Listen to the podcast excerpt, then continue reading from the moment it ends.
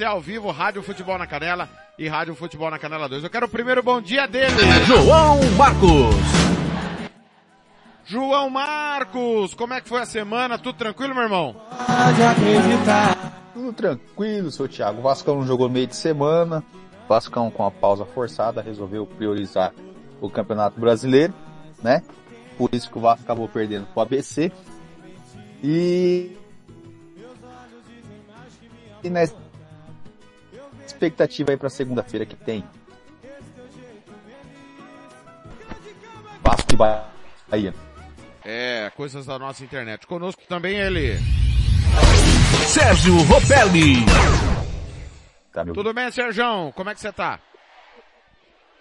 Bom dia, Thiago Lopes de Farias. Bom dia, João Marcos, a todos os ouvintes aí do Música, Futebol e Cerveja, nesse sábado de sol, né? Graças à chuva deu um tempinho aí. Hoje tem clássico, né? Blanque, Sérgio Ropelli e Gilmar Matos, né? Às 18 horas aí, é, iniciando já uma jornada, logo cedo, né? Falando de futebol, é, mostrando aí tudo que acontece no mundo do futebol aí nas séries A, B, C, D. A série C e D ainda vai começar, né? Mas o Brasileirão já tá pegando fogo, série B já iniciou ontem. É, futebol internacional aí com o TLF no meio de semana e a galera. Então tem muito futebol aí durante a semana e final de semana principalmente com as nossas transmissões. Hoje vamos falar da terceira rodada do Cartola. Agora é pontuação, agora é crescer aí nas ligas. A valorização ficou aí para a segunda rodada. Então agora é só pontuação, é gol, é assistência, é saldo de gol, tudo que importa aí. Beleza, Thiago? Beleza, que não me falta, diz minha mãe, Sérgio Ropelli. Agora, ô, ô João, semaninha conturbada, hein? É, é, desdo... infelizmente, desdobramentos que não são do futebol e vieram para o futebol, né? Ontem, para culminar toda a polêmica da semana passada que nós debatemos sobre o Cuca, né? é, o Jornal Nacional divulgando acesso aos autos do julgamento que deveria ter sido feito há 30 anos atrás, né? Eu vi uma, no, no Twitter do Vitor Sérgio Rodrigues, comentarista da TNT Sports, e eu concordo plenamente. Nesse caso do Cuca, quem saiu perdendo foi o jornalismo brasileiro, que deveria ter feito desde o início o que está fazendo agora. Primeiro o UOL, né? Que correu atrás de confrontar a versão e tem muita gente incomodada, João, porque a imprensa, finalmente, com 34 anos de atraso, fez o que deveria fazer. Porque desde que o Cuca deu aquela entrevista a Marília Ruiz, aquilo se tornou verdade absoluta e não é. Você tem que ouvir o outro lado, o contraponto. E eu, eu vou deixar o Sérgio para falar por último, porque ele é especialista é, em direito penal e ele vai falar sobre o tema. Mas, João, é lamentável, né? Me parece, João, que a carreira do Cuca acabou no Brasil, cara. Porque ele não vai ao que tudo indica, provar que é inocente como ele tanto prega, né, João? É, Thiago, ao que tudo indica aí, tudo que ele foi falando foi aparecendo o contrário. Ele dizia que a menina não tinha reconhecido, aí apareceu notícia que a da, da justiça suíça é, a, a, ele dizia que não tinha achado material biológico, apareceu a justiça, a justiça suíça dizendo que, que o material biológico foi encontrado. É, devia ter sido feito isso há, há 30 anos, mas a gente tem que pensar também, Thiago, que nesses 30 anos, não vamos falar nem 30 anos, mas se você pegar nesses 5 anos aí, 5 anos para trás, de 5 anos para cá, a, a sociedade tem tido uma mudança muito grande. Imagina de 30 anos para cá, né? Então, muita coisa mudou. É, eu não gosto de, de julgar atitudes das pessoas, do jornalismo, de quem quer que seja. Não, não do caso do Cuca, né? Ele tem que ser julgado, foi culpado, tem que ser lembrado a todo momento. Mas você tem, também tem que pensar num, num, contexto histórico, né? Do que, que aconteceu na época, como que era o ambiente para a mulher na época, como que é hoje. A gente sabe aí que nessa parte aí de, de por que, que muita gente fala, ah, por que, que a mulher não falou antes? Tem muito lugar, tem muita situação que a mulher não tem vez, entendeu? Às vezes é, é a primeira que a última fala, a primeira que apanha. Então isso aí tá mudando um pouquinho. está mudando bastante nos últimos anos, então é, eu dei uma lida numa reportagem do, do, do Globo.com que, que fala justamente isso, né? Por que foi cair só agora? É, porque foi aparecer só agora. É mais também, o que fala na reportagem é mais ou menos o que eu disse, é uma mudança de comportamento da sociedade, né? Vamos pegar um exemplo aqui, não é igual, eu vou extrapolar muito aqui, eu espero que o pessoal entenda o que eu vou falar. Aqui, vou repetir aqui, não é uma coisa igual, é só uma ilustração bem, bem tosca do que aconteceu. Vamos pegar no início do século, vamos pegar o Vasco de exemplo, né? Quando o Vasco resolveu é, acolher negros, é, resolveu acolher os, os pobres da, da zona norte do Rio para jogar. Isso foi um escândalo na época. Aí, de repente alguém fala, ah, mas há cinco anos ninguém falava sobre isso. É, no, quando o Vasco começou a fazer, quando na época do racismo. Ah, há cinco anos ninguém falava sobre racismo. Por que, que agora está falando? É, de uma maneira bem tosca, eu acho que é mais ou menos o que está acontecendo. Naquele momento a sociedade foi evoluindo, não se falava em racismo, não se falava em abolição de escrava, da, da escravidão, né? Agora a sociedade vai evoluindo, coisas que antes ninguém falavam é, vão, vão começar a ser mais discutidas, né?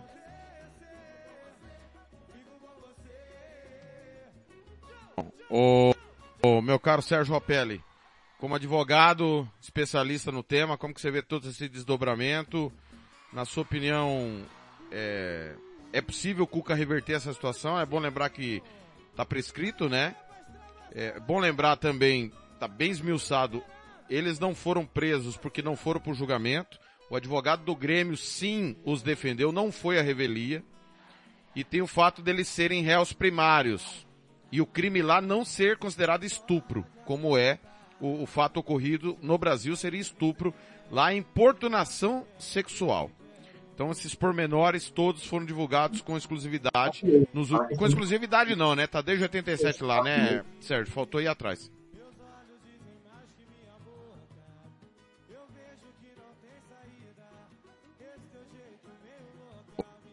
Opa, o som do Sérgio não tá chegando aqui, deixa eu Deixa eu ver o que está ocorrendo. É complicado, Thiago, é complicado porque é, a gente Beleza. hoje no Brasil, né, a pressão é muito grande, né? Demorou, demorou chegar. É, é um pequeno delay, deixa eu, deixa eu reiniciar aqui para você, para ver se diminui. Um pequeno delayzinho, a gente está ao vivo aqui no Música Futebol e Cerveja, Hora do Cartoleiro. Pois não, Sérgio, pode falar. Tá me ouvindo agora?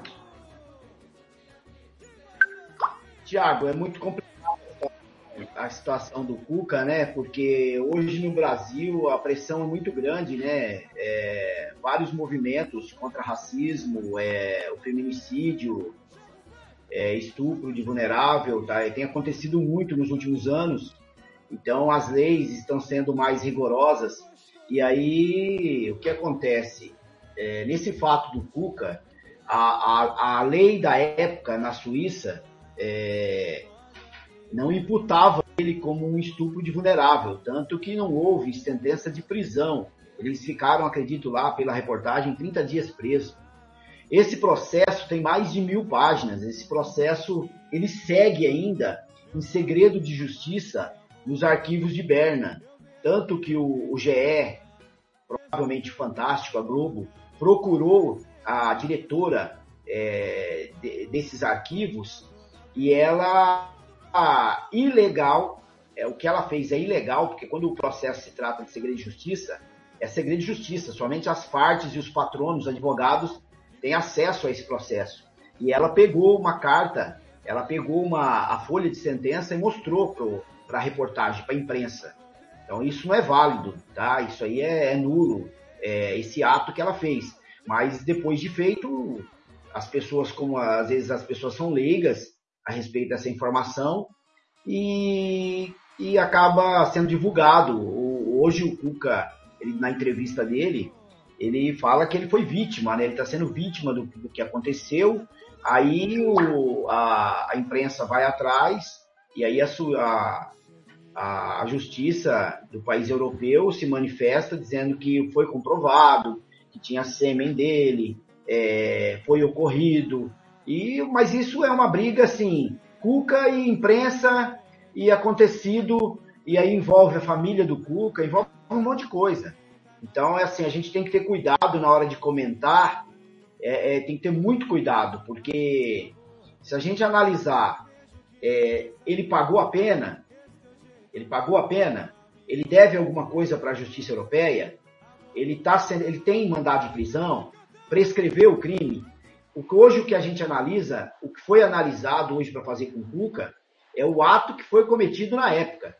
Você entendeu?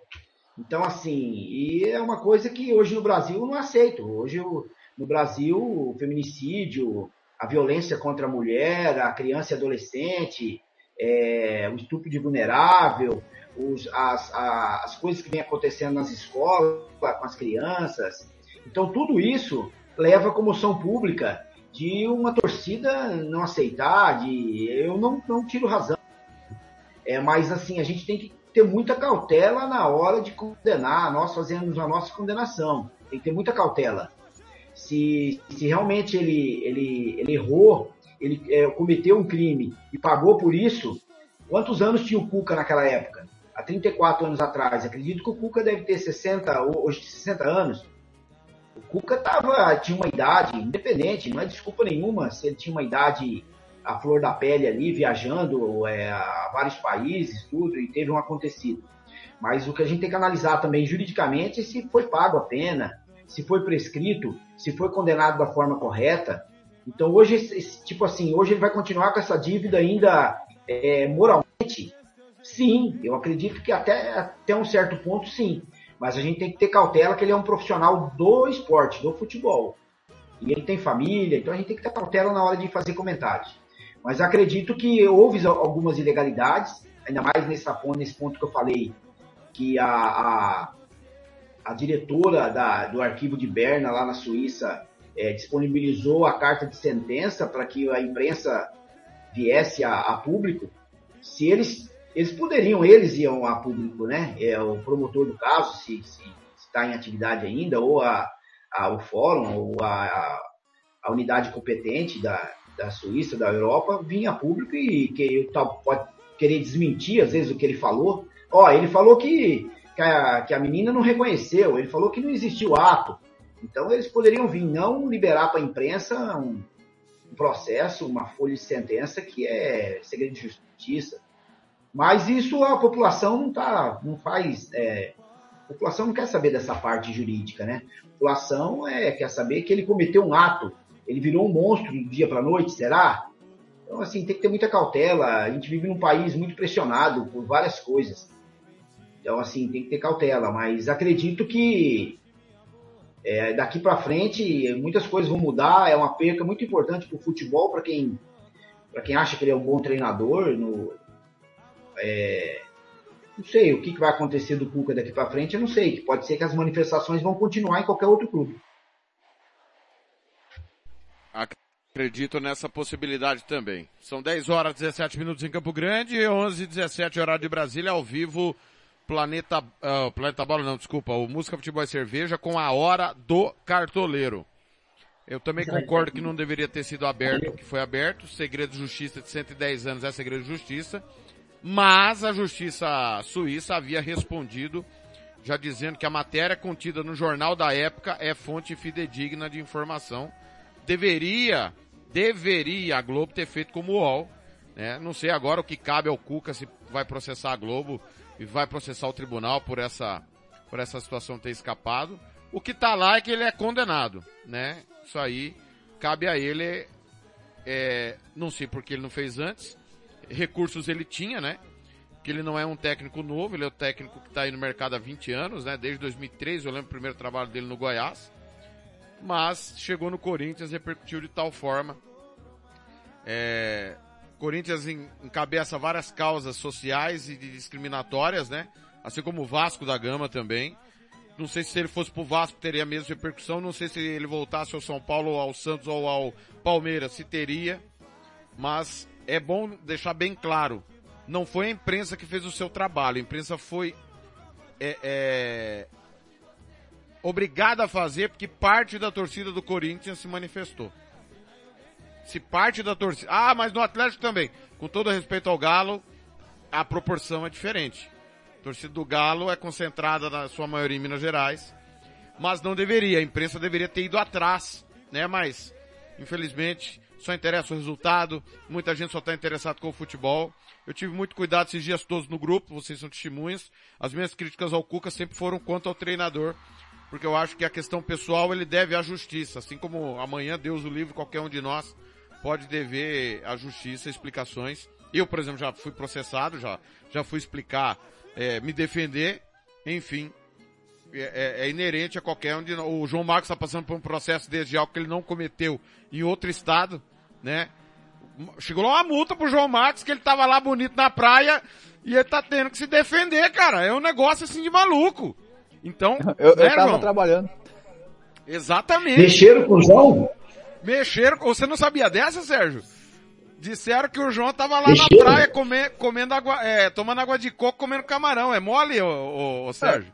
Ainda se fosse na praia, recebi uma multa do, de, do Espírito Santo.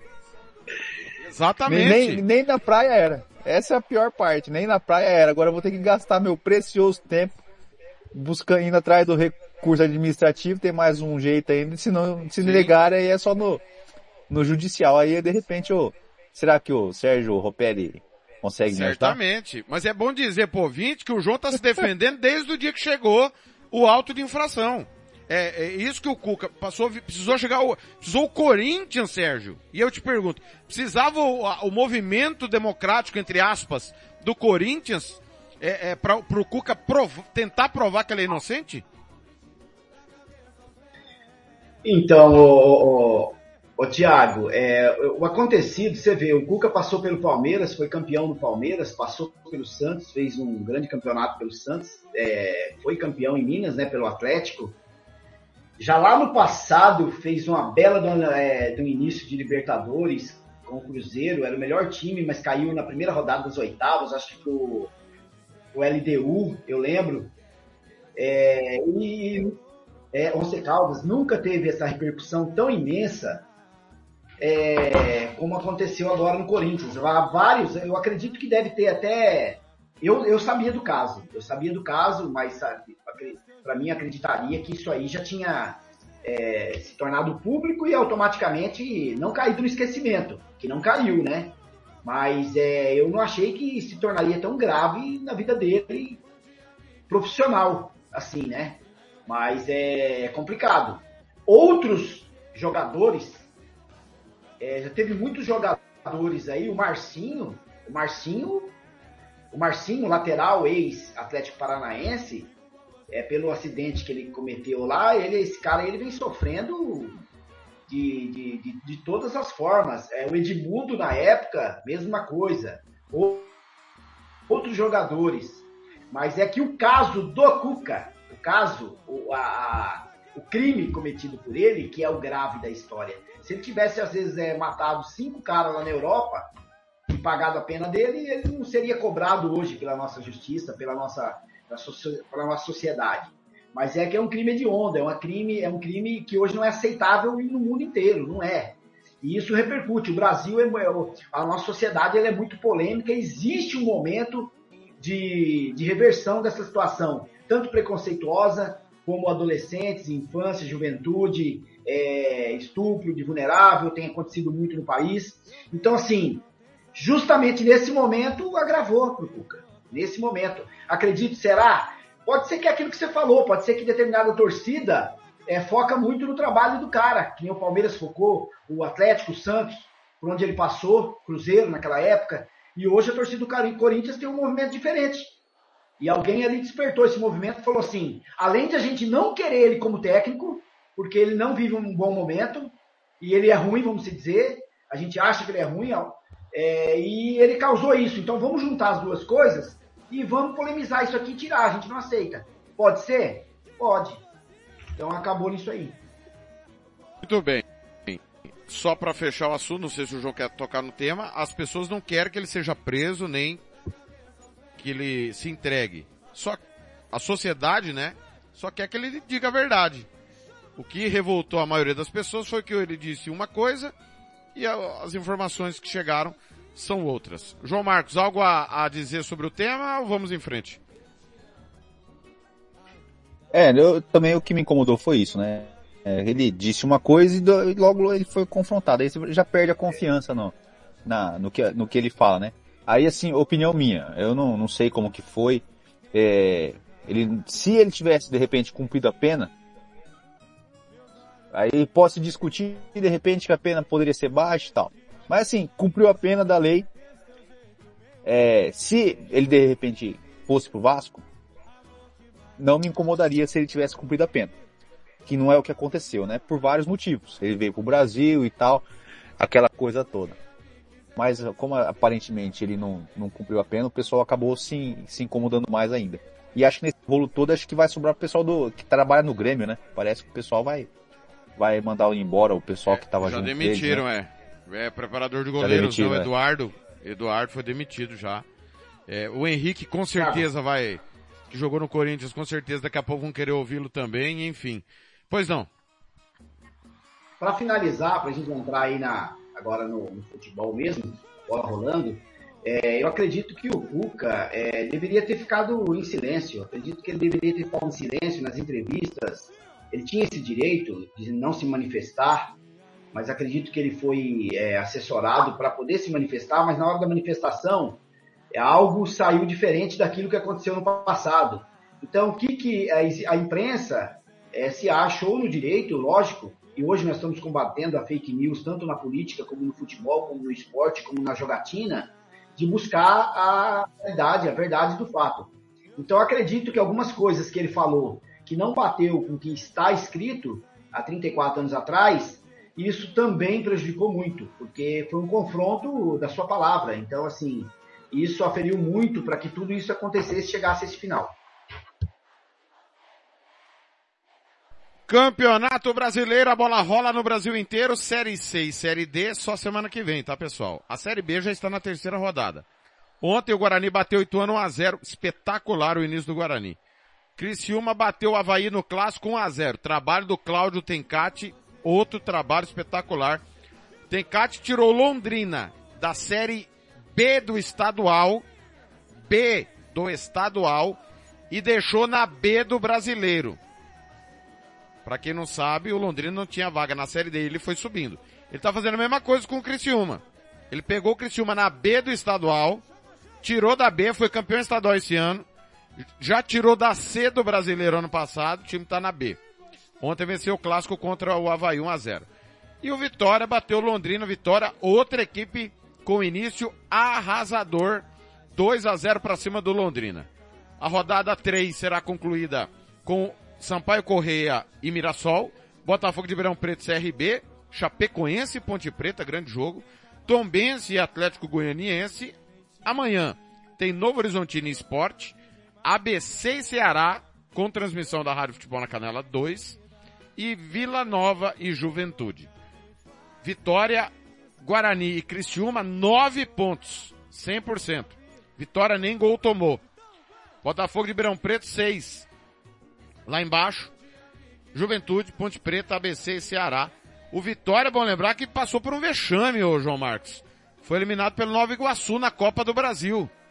E começa a Série B voando ao lado do Guarani, para a alegria do Arthur Eugênio, nosso companheiro da Rádio Futebol Interior, e também ao lado do Criciúma, que um amigo meu não conseguia falar Criciúma, ele falava Siriúma. Tá, é... Não importa como ter... começa, nem importa como termina, mas é óbvio que empolga esse início dos três, João. Não, claro que empolga sim, né? É, aparecem aí no começo desse Campeonato Brasileiro como candidatos a, ao acesso, mas como o Thiago diz e como o Rogério Ceni dizia, né? O G4 que funciona, o G4 que interessa é o da última rodada. Vamos ver como que esse pessoal vai se comportar aí Vamos ver como que vai ficar. Como que eles vão ficar e como. Quem vai subir para a Série A do ano que vem? Quem vai jogar com o Vasco ano que vem? Ô Sérgio, desses adversários, vou, vou, vou elencar aqui, ó. Além do G4 e do Z4, temos Atlético Goianiense, Chapecoense, Tombense, Vila Nova, Novo Horizontino, Mirassol, Ituano, Havaí, Londrina, Sampaio Correia, Esporte CRB. Esses são os times. É, na sua opinião, qual que o Santos vai ter mais dificuldade na Série B ano que vem?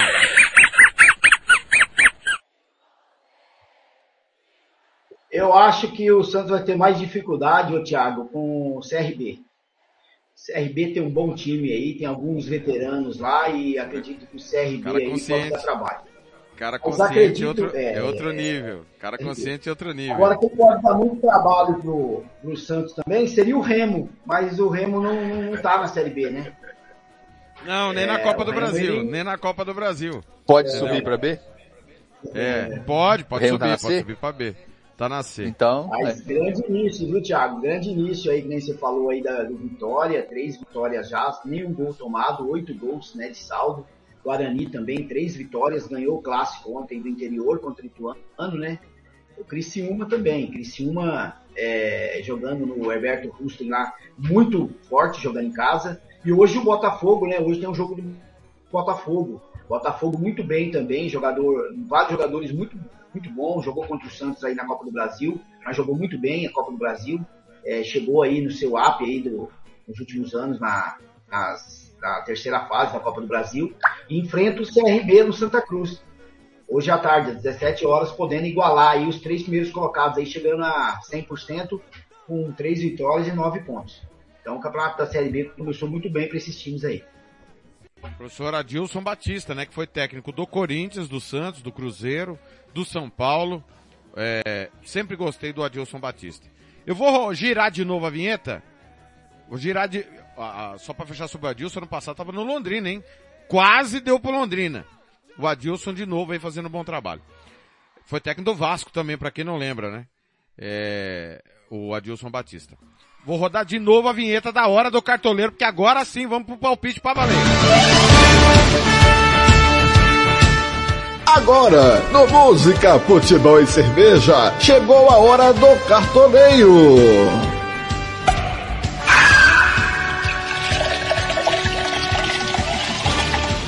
Palpites, dicas para você montar o seu cartola.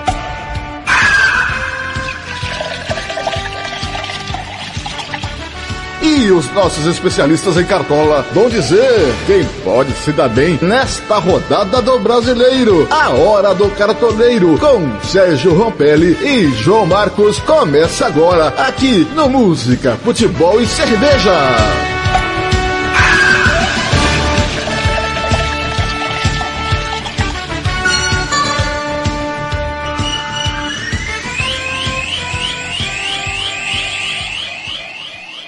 Abraçando o Christian Camilo, Campana Ligado, o Bruno Nogueira também, nossos comentaristas, abraçando a galera do grupo Cartoleiros Classe Z, o Felipe Scatoli tá ouvindo também, a Carla Alves, Fernando de Brito, Odair Martimiano, todo mundo de Campana Ligado aí, ouvindo a Hora do Cartoleiro ao vivo nesse sabadão, 29 de abril 2023.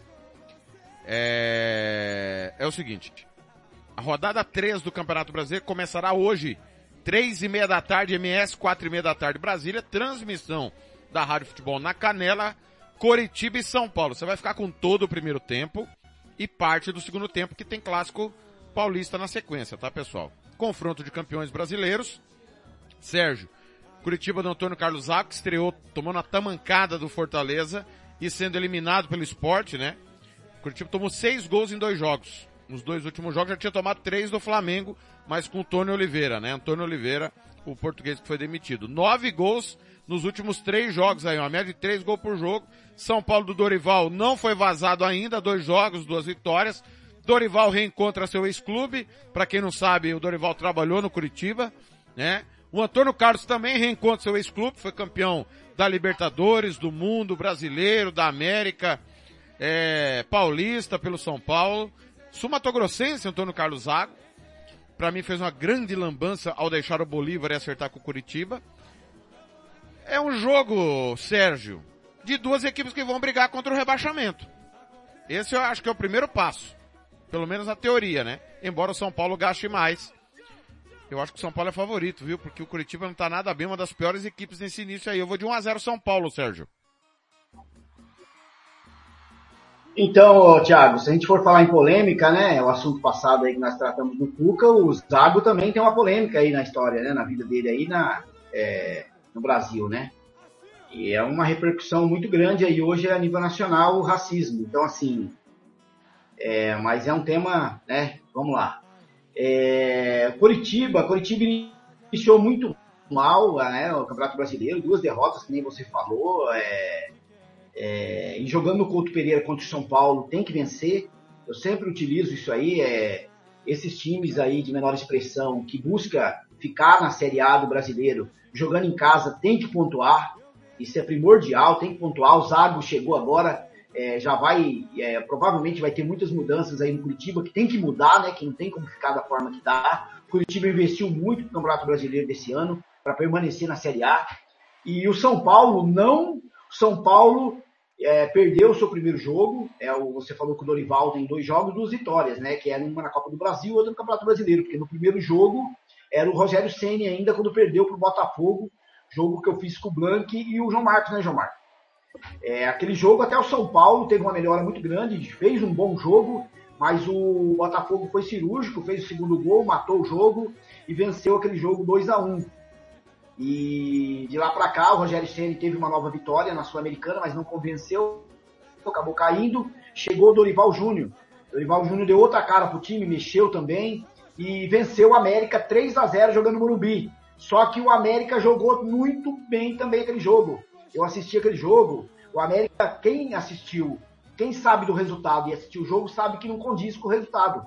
Porque o América teve inúmeras chances. O América teve mais finalizações do que São Paulo, só que o São Paulo foi cirúrgico na hora de matar o jogo. Então acabou fazendo 3 a 0 foi o placar. Mas o América vai dar trabalho nesse campeonato ainda. Tem um time muito bem montado pelo Mancini, tá? Que nós vamos falar desse jogo aí, que vai acontecer também no final do dia de hoje. E eu acredito, para esse jogo, Thiago, tem alguns jogadores aí, principalmente do São Paulo. Hoje, o melhor jogador aí para ser escalado do Curitiba, se a gente for pensar em Curitiba, é o lateral Natael. O, lat o lateral Natanael, ele tem uma média de 7 pontos. Ele valorizou aí da última rodada para os cartoleiros, né, que estava de cartoleta, 3.38, custa 8,61. Então minha dica pro Curitiba é o lateral Natanael e o atacante Aleph Manga. Jogando em Curitiba no Couto Pereira, pode fazer a diferença aí, fazer os seus golzinhos. Teve um jogo aí, acho na Copa do Brasil, é, ele fez três gols. E é um jogador muito participativo, é um jogador que precisa de alguém próximo dele ali. Ele joga muito sozinho no ataque do Curitiba. Então, assim, um atacante para se destacar tinha o Igor Gomes, né, que foi embora. Era um jogador que ajudava muito no ataque, um jogador muito veloz e o Aleph Manga acabou ficando sozinho. E no time do São Paulo, eu acredito que vai pintar alguns jogadores aí sim, como o Arboleta na zaga, é, o Rodrigo Nestor no meio, o Elton Rato entrou muito bem contra o Ituano, acabou fazendo gol na vitória que classificou São Paulo, não deixou ir para os pênaltis. Então é um jogador que pode aparecer também. Caleri não é provável. Caleri acredito que não vai para o jogo. E o Luciano está aparecendo em alguns times aí do Tola. O Luciano hoje é o melhor é, pontuador aí do, do São Paulo, do Cartola.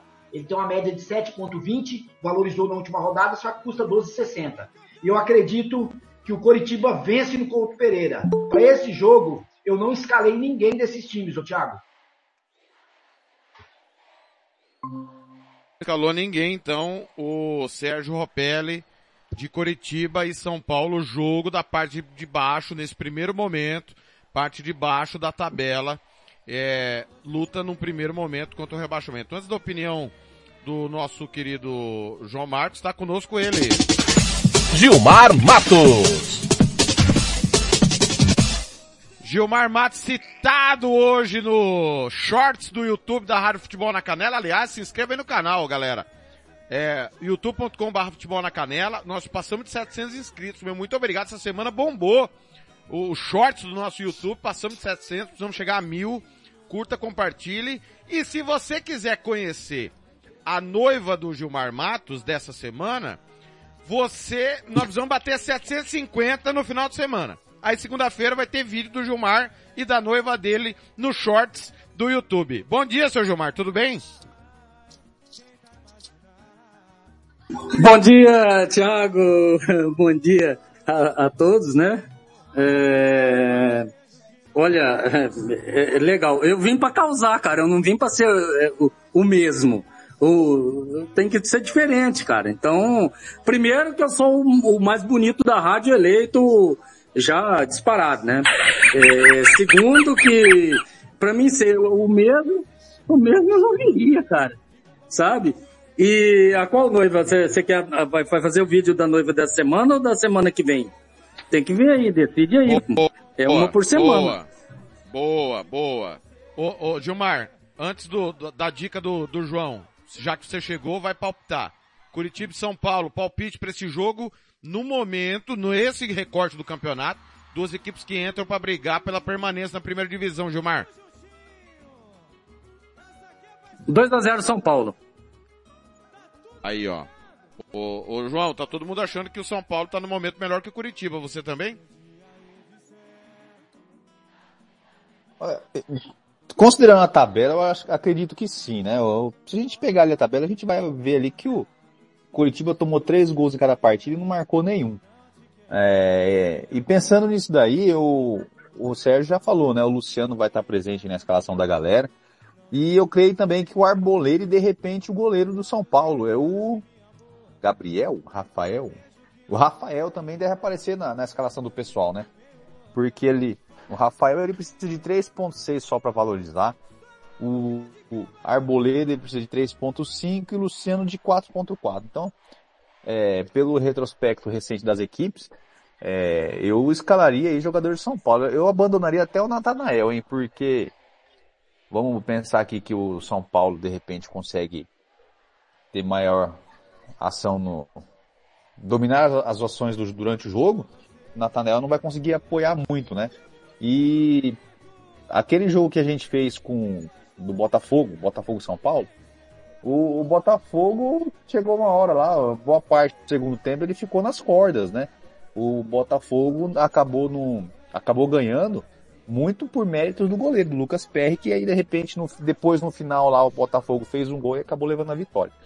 Eu também creio que dá, dá São Paulo nesse jogo aí, eu também eu concordo com, com o Gilmar, acho que vai ser um 2 a 0 ali. Eu vou botar aí, falar aí que vai ser gol do, do Luciano, e como eu falei do Arboleda aqui, vou puxar a sardinha pros que eu dei dica, pro Luciano e pro Arboleda. E um abraço pro nosso São Paulino favorito lá no grupo, né? O, o Diogo. Ele ouve as minhas dicas, ele ouve a sua rádio, Thiago, mas ele nunca vai é. admitir é. isso. Né? Esses dias você, você elogiou a, você elogiou a cabeleira do, do ele comentou lá no grupo. Você lembra, né? Muito Eu bem. falei para você. É, exatamente. Um abraço aí aos meninos do Cartoleiros Classe Z ligados sempre. Do mesmo horário, Gilmar Matos. Antes do Gilmar, deixa eu, deixa eu dar um bom dia aqui. Chegou o, o, o nosso querido galã, Deixa eu só pegar a vinheta dele, porque ele o meteu galã. uma contusão. Meteu uma contusão dizendo que ia estar na rua, mas ele chegou. Fernando Blanc! Tudo bem, Fernando? Bom dia! Que dia, que final de semana. Nós só temos Palmeiras e Corinthians, Rangers e Celtic, Flamengo e Botafogo. Como é que você tá? Tô. Alérgico.com.br, esperando aqui as meninas se arrumarem para ir pro centro da cidade, você sabe como é que é, né? A gente se arruma duas horas antes e ainda as meninas ficam aqui se arrumando, se petecando. Deu tempinho de participar por aqui. Olha, Thiago, Celtic e Rangers, é, vai dar das devidas proporções, pode se comparar a Palmeiras e Corinthians e Grêmio Internacional. É, e é, são dois grandes clássicos que vamos transmitir. E Botafogo e Flamengo que o Ronald vai transmitir amanhã, é, os últimos tempos aí eu não vejo um grande é, resultado do Botafogo em cima do Flamengo. E o Gilmar Matos vive, e o Gilmar Matos é, vai comigo amanhã com o Sérgio, é, daqui a pouco comigo amanhã, daqui a pouco às 5 às cinco e meia da tarde, horário de meia, seis e meia de Brasília, com o Palmeiras é, estável, tranquilo, bem na fita, e o Corinthians mais conturbado que os noivados do Gilmar Matos, Vamos ver o que vai acontecer com o comando do Danilo. Esperamos três grandes jogos e três grandes transmissões, é, transmissões da Rádio Canela 1 e 2, com três grandes narradores. Tá sem camisa o Fernando Blanc, hein? Pra, tá sem camisa, tô vendo também, né? Tô vendo também. Aliás, amanhã tem a final do Campeonato Sul Mato Grossense, que pode, O, Pode, mais, tá. o, o- o único galo verdadeiro do Brasil. pode não, pode não valer nada, tá?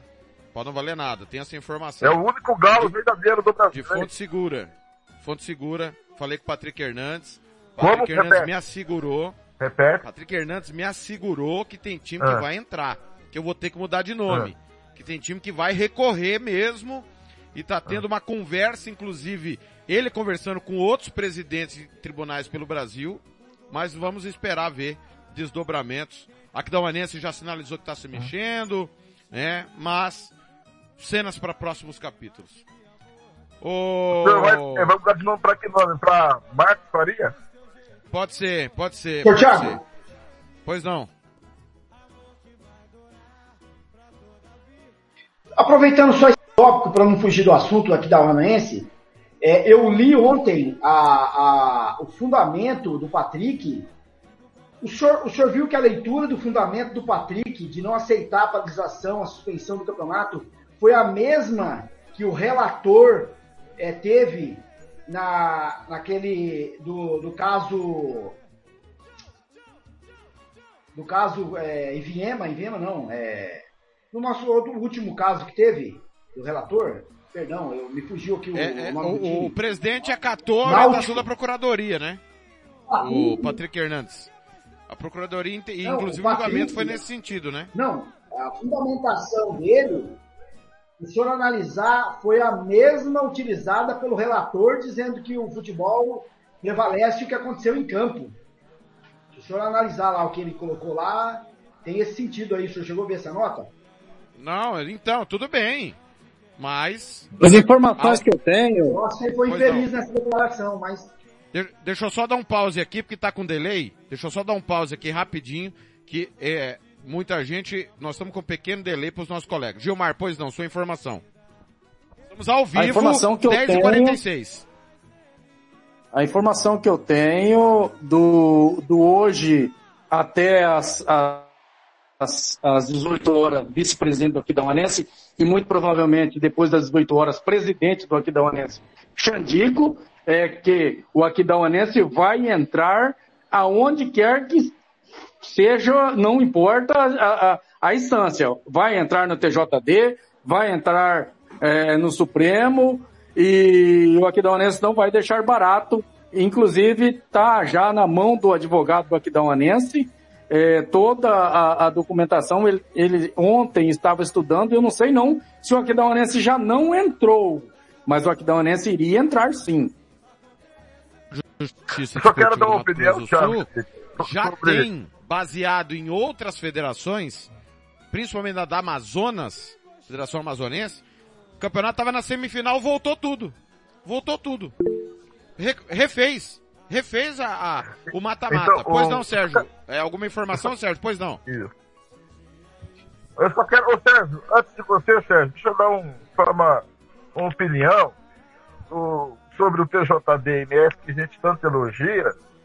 É, com perdão da palavra, peidou na farofa. Porque se faz o certo, não estaria esse burburinho todo, não estaria aí correndo atrás do lucro, né? Porque o prejuízo já está no tribunal se o tribunal não julga por conveniência, se o tribunal não julga por questões além do que está nas letras frias da lei, não estaria passando por essa, por essa vergonha de novo. É a segunda vergonha em menos de seis meses que o tribunal passa. Se julga pelas letras frias da lei, já estava paralisado. Primeiro, já tinha, já tinha paralisado o campeonato antes da primeira partida da final. O Patrick Hernandes não foi homem para fazer isso, não teve peito para fazer isso. É? Depois, tinha que julgar e dar sete pontos. O tribunal não teve peito, o tribunal não foi homem para fazer isso. E agora fica correndo aí atrás do lucro, porque ninguém corre atrás do prejuízo. Ô Sérgio, só para antes de você falar, passar a informação do que ocorreu. O que aconteceu foi o seguinte: o tribunal pediu à federação uma resposta. A federação falou que o, o sistema dela não foi violado. Não foi violado. Fizeram testes e mais testes.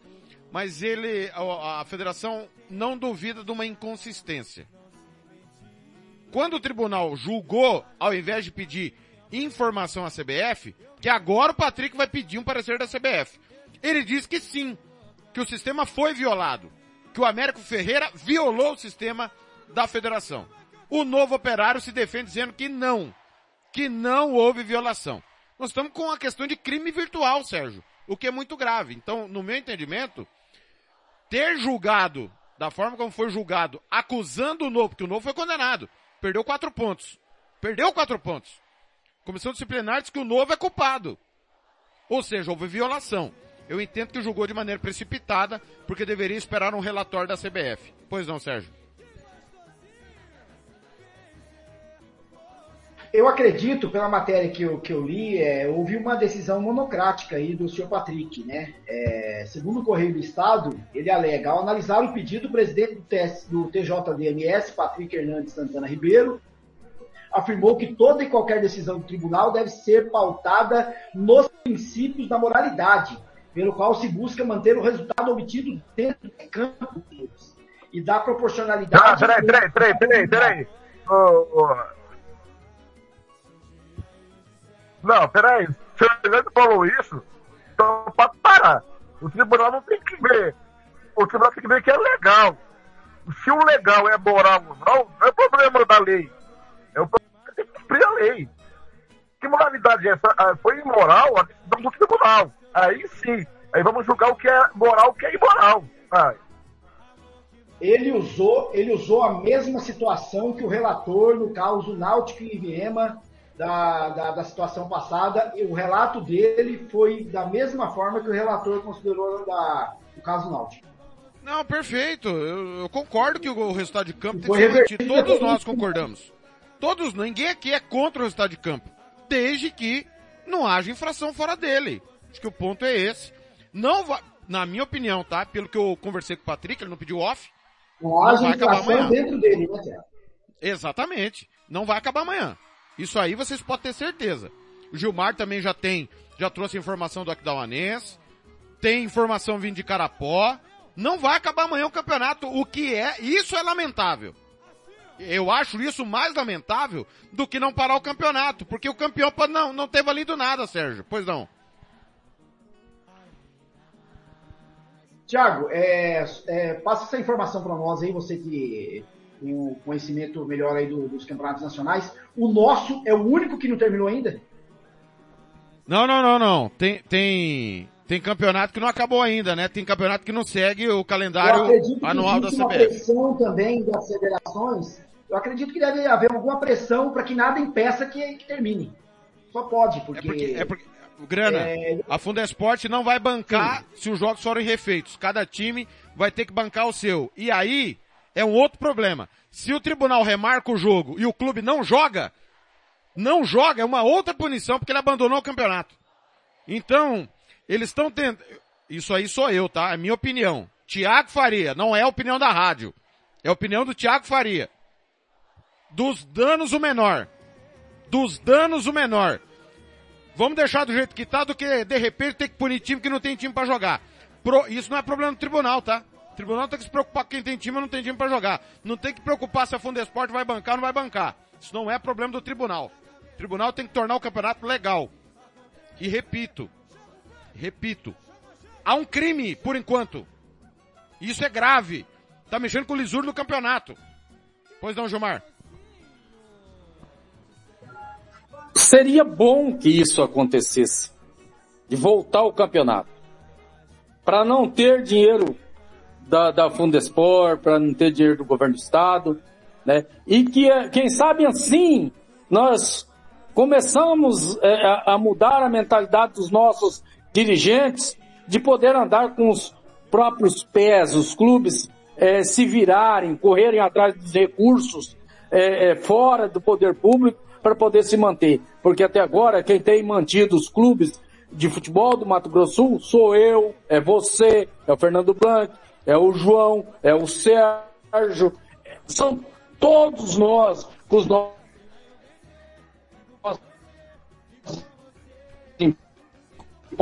Conge congelou o Gilmar. Pequeno problema de internet com o Gilmar Matos. Pequeno problema de internet com o Gilmar. Mas vamos seguir, pois não. É, que deveriam ser destinados a outras coisas, né, mais importantes do que a, ao futebol, ao bagunçado futebol do Mato Grosso. Gilmar tá me ouvindo? Gilmar tá me ouvindo? Ele congelou e descongelou. Tá me ouvindo, Gilmar? Tiago, acho que a tua, a tua internet é que tá com problema. Acho que a internet do Thiago tá com problema. Você me ouviu aí? Tô te ouvindo, sim. perfeitamente. Não é tão simples assim voltar o campeonato, né, Gilmar? Não é tão simples. Existe uma logística, então, existe, existe um estatuto do torcedor. Existe. É, não é tão fácil assim, né? Não, e, e, Sérgio, mas seria importante.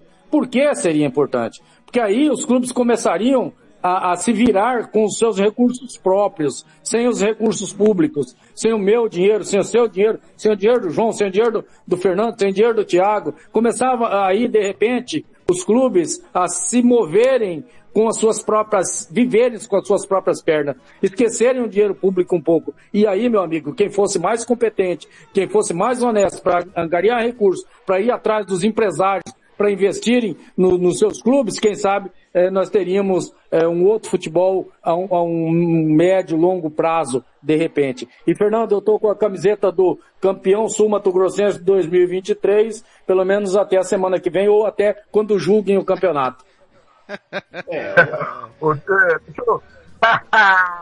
O Blanco tá, tá sem camisa, o Thiago tá com a camisa do, do, do campeão mundial de 51 e o, o João Marcos com a. Olha lá, lá de Salvador, ah, ó, onde ele foi na é. Shazam! Vai ser uma badá isso aí. Fe, fecha aí pra gente seguir em frente. Fecha aí pra gente seguir em frente. Tá. Eu concordo no gênero igual o que você falou sobre é, parar do mais ou menor, parar o campeonato. Mas essa decisão, Thiago, só toma quem tem bom senso. No nosso futebol, parece que ninguém tem bom senso, do mamando ao caducando, dos clubes, da federação e também do tribunal esportivo. Ninguém tem bom senso. E onde não tem bom senso, a zona toma conta. Aí, até, ah, com desculpe a palavra, até a zona é mais organizada que o campeonato sul-mato-grossense. E outra coisa que nós devemos abordar é a associação dos clubes esportivos de Mato Grosso do Sul e que eu faço parte e, e eu faço a meia culpa que até agora não pagou as emissoras de rádio por, por própria incompetência. E pela omissão do Blanc, pela omissão do Thiago, do, do, do Gilmar, do, do Sérgio e, e do João Marcos, quem for, porque nós pertencemos, né? Tá aí, atrasado agora, para correr atrás, para se organizar, para organizar a documentação, para poder pagar, sabe? É isso, nós temos que debater isso, porque isso nos diz respeito. A entidade é nossa. E se ela tá assim, a culpa também é nossa. Muito bem, vamos seguir em frente. Abrimos um espaço para falar da final do estadual que está subjúdice. O meu caro Gilmar Matos, Hoje nós teremos o jogo mais divertido da rodada, não tenho a menor dúvida disso. Fortaleza e Fluminense. Eu vou de 3 a 3 placar bailarino, Gilmar. Professor Diniz calando o senhor que o enxotou do Santos injustamente. Professor Diniz fazendo o Fluminense jogar um futebol de alto nível. É um oásis diante, diante de tanto técnicos ruins, que, ou medíocres, digamos assim, que nós temos no Brasil, Gilmar. Palpite pro jogo hoje lá no Castelão. Lembrando que hoje, hoje eh, os jogos do prete, dos preteridos do Santos, né? Pirani, Ganso, é, Zanocelo, enfim, é, a galera toda aí, né? Que o Santos não quis. É, o senhor, o senhor, o senhor, aliás, o senhor e o Thiago são acostumados a derrubar treinador, né? Acostumado a, a, a derrubar jogador, é, querer escalar o time dos outros. Os dois bonitinhos aí, mas tudo bem. Sérgio, nós vamos ver uma partida do Santos sem estar em campo, né? Vai estar tá Zanocela, vai estar tá, é, com a grande qualidade dos jogadores do Santos. Olha, brincadeiras à parte, eu, olha, vai ser o, acho que o melhor jogo do campeonato esse, cara. Dois, dois treinadores que é, são muito bons. O, o Diniz melhorou e o Voivoda é muito bom treinador. Agora, vou de Fluminense. 3 a 2 É a tendência de gols, Fernando. Eu duvido que esse jogo não tenha pelo, me pelo menos três gols. Eu vou 4 a 4 Não quero que ninguém perca nesse jogo. Aí, ó. E outra coisa, e tem que botar o André Felipe pra narrar esse jogo, hein? Não dá. é, é hoje. E ele tem que narrar amanhã. É verdade, não dá pra não fazer esse jogo. Pena que não, as nossas pernas são curtas. Exatamente. Ô, João Marcos, é, é jogo para pontuar, né, João? Porque você tem atletas de, de, digamos assim, vários calibres de lado a lado e dois treinadores. Hoje o treinador pontua e pontua bem, né, João? É, se for tudo isso aí que vocês estão falando, 4x4, 3x3, 3x2, é, eu já estava pensando nisso. Agora eu me agora eu fico mais convencido ainda, né? Eu acho que colocar jogador de defesa para essa partida aí não é um, uma coisa muito boa. No meu time aqui eu tenho escalado o Arias do Fluminense e o Cano também no ataque. É, eu acho que o Flamengo, que o Fluminense deve ganhar essa partida até pelo pelo momento mágico que o Diniz está passando, né? Até um tempo atrás dizia-se que ele era um treinador com bom futebol, mas sem títulos. Agora ele tem títulos. E vamos torcer aí para que a gente tenha possa presenciar uma grande partida. E dando uma olhada aqui, eu acho que também vale a pena escalar o Ganso e o Lima, né? Ex-Ceará, que no passado pontuou bastante aí para a galera do, do Cartola. Eu tô procurando aqui, mas eu não tô vendo nenhum atacante aqui do do meio meia ou meio atacante do Fortaleza para escalar. O Sérgio pode dar uma luz aí, porque acho que o Thiago Galhardo, se ele, se ele jogar é uma boa, o Pikachu se jogar também é uma boa, porque são é, é, o Pikachu é um lateral que joga de meio, um, um lateral que avança bastante. O Thiago Galhardo é um, é um meio campo que, que avança bastante. Por um momento no Campeonato Brasileiro, de 2019, 2020 chegou a ser artilheiro, né? Então acho que além desse que eu falei aqui, pro lado do Fortaleza, a gente poderia olhar com carinho pro João. Thiago Calhar e pro Pikachu. Todo ouvidos, Blanc. Por que você não escala o delay do Fluminense? Não, porque o delay vai chegar toda hora atrasado, aí não vai dar, não vai dar certo, entendeu? Ô Sérgio, essa semana os dois times foram no Pará, né? O Fluminense foi a Belém o nosso potencioníssimo Fortaleza foi a Marabá.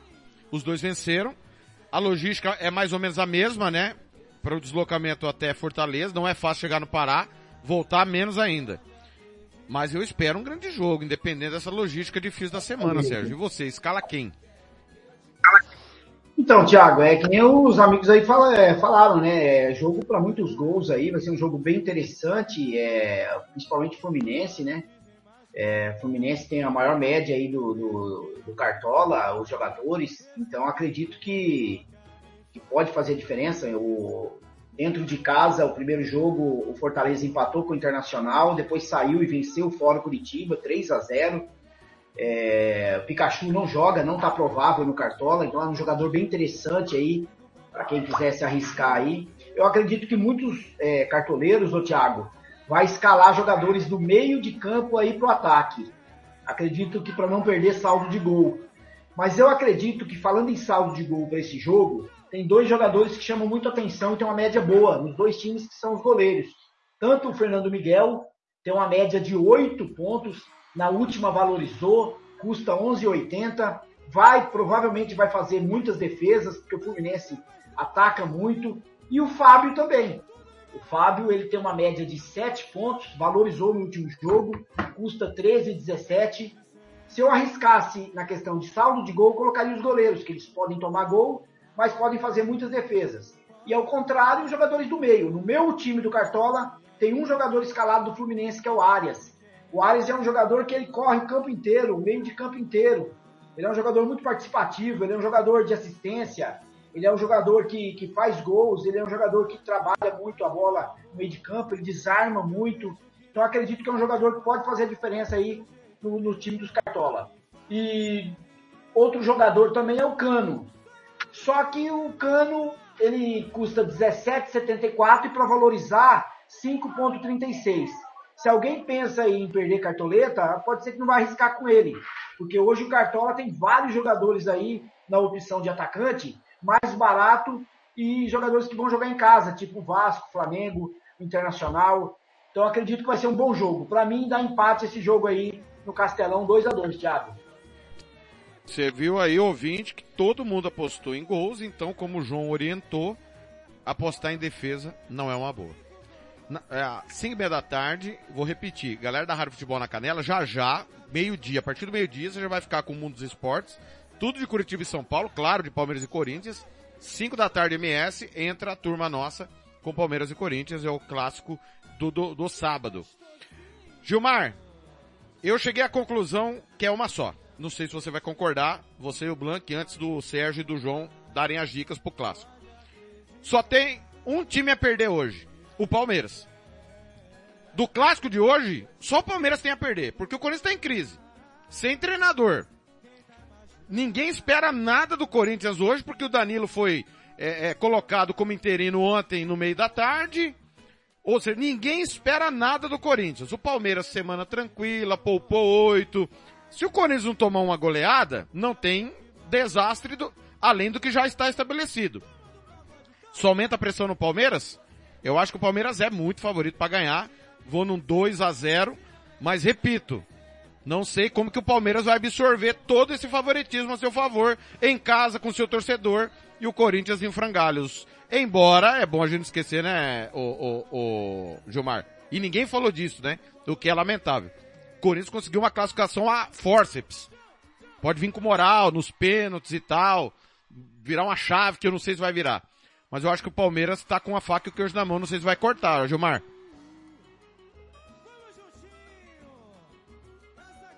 Olha, Thiago, eu sou muito pé atrás com o clássico, cara. E Corinthians e Palmeiras, Palmeiras e Corinthians é um dos maiores clássicos do futebol brasileiro. E para mim, eu vou de um a um, eu vou de um a um.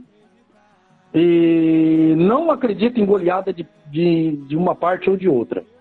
É, não acredito. Para mim é um a um e um grande jogo, um grande jogo. O Corinthians tem muito na sua história de superação nos momentos difíceis, né? É, existe muito isso aí no, no, no Corinthians. E nós sabemos que a, a crise que está estabelecida no Corinthians é, não é pequena, né? e não é questão só de, de campo. O, a crise pior é fora do campo, é a diretoria que, que não se entende, contrata, descontrata, contrata que não era para contratar, é, vai é, contra alguns princípios que o, que o clube prega, e aí deu essa confusão toda. E é nessa hora que sempre o Corinthians ele se supera. Eu vou de um a um. Aí a crise vai mudar de lado, na minha opinião, Fernando. E eu acho que de tantas decisões erradas do, do Corinthians, né, nesses últimos dias, o Danilo é uma decisão certa. Porque o Danilo, se passar ileso hoje, terça, na Libertadores, diante do, da negativa do Tite e a informação do Benjamin Bach é que o Mano Menezes vai cumprir o seu contrato, eu não duvido de efetivarem o Danilo diante do que acontecer hoje, terça-feira. É, e aí, Fernando, é só o Palmeiras que tem a perder? Cai entre nós, Thiago. Cai entre nós, Thiago. Eu acho que seria uma boa é, efetivar o Danilo, que precisamos é, oxigenar nossos quatro treinadores brasileiros. Concordo com você. O único que tem a perder é o Palmeiras. É o, é o favoritaço, é o gigante, é o que joga o futebol mais consistente, não o mais bonito. Quem joga mais bonito é o Fluminense. É o bicho papão tá hora.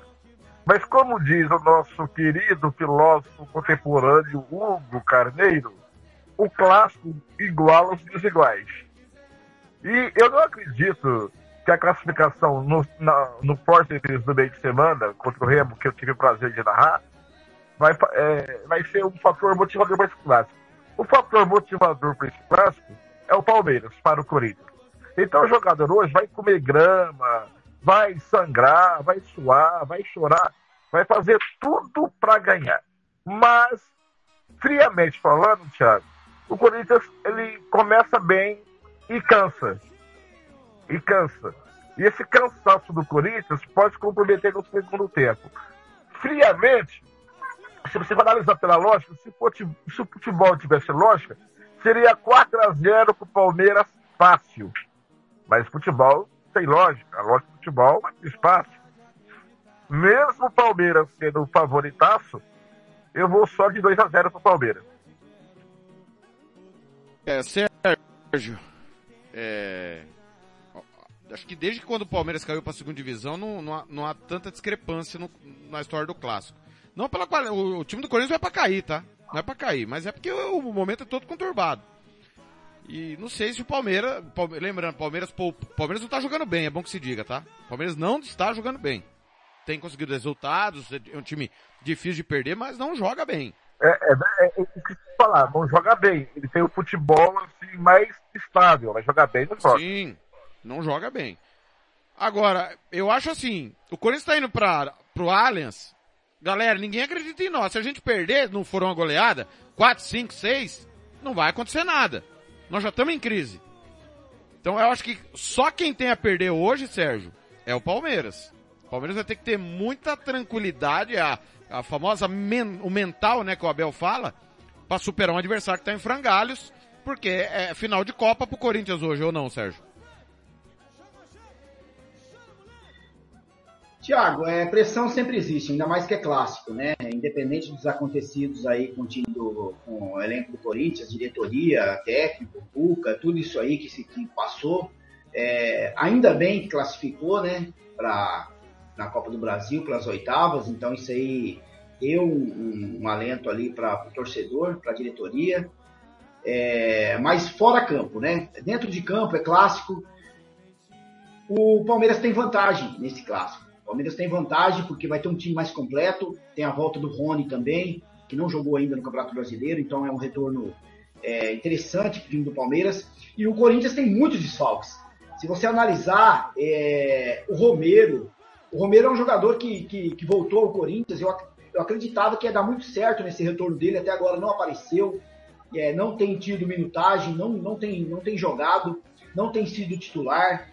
É, outro desfalque importante do Corinthians primordial que foi no Campeonato Brasileiro do ano passado foi o Renato Augusto, um jogador que faz muita falta no meio de campo. O, o Lázaro, como o Cuca, tentou algumas substituições aí para a posição dele, mas é muito difícil encontrar um jogador com o talento que ele tem, de deixar o jogador numa situação para finalizar. Outro jogador que faz muita falta no time do Corinthians é o Duqueiroz, é dúvida para esse jogo, então pode ser que não vai para o jogo. Outro que é dúvida também para o clássico, Adson, jogador que, queira ou não, tem feito a diferença aí no time do Corinthians. Então, assim, é dúvida também. O Maicon é dúvida também para jogar o clássico. Então, acredito que o Palmeiras vai estar tá mais consistente, vai estar tá com um time mais montado, mais completo aí para jogar o clássico. Então, acredito que vai ser um bom jogo. Lembrando que eu, Blank e Gilmar Matos vamos estar nesse jogo aí, trazendo todas as emoções do clássico, é, nesse sábado, às 18 horas. E acredito que vai dar empate esse jogo, o Thiago, mesmo sendo com toda essa turbulência que o Corinthians vive, mas é um clássico que pode fazer a diferença. O problema são esses jogadores que fazem falta no time do Corinthians. E isso, isso o Roger Guedes está num, numa fase excepcional, tem feito os dois gols aí no último jogo, contra o Remo, no início do jogo, no final do jogo, é, levando aí o, o, o jogo para a disputa de pênaltis. E acredito que por ser clássico tudo pode acontecer. No meu time do Cartola, eu coloquei o Gustavo Gomes, vai aparecer muito em muitos jogos.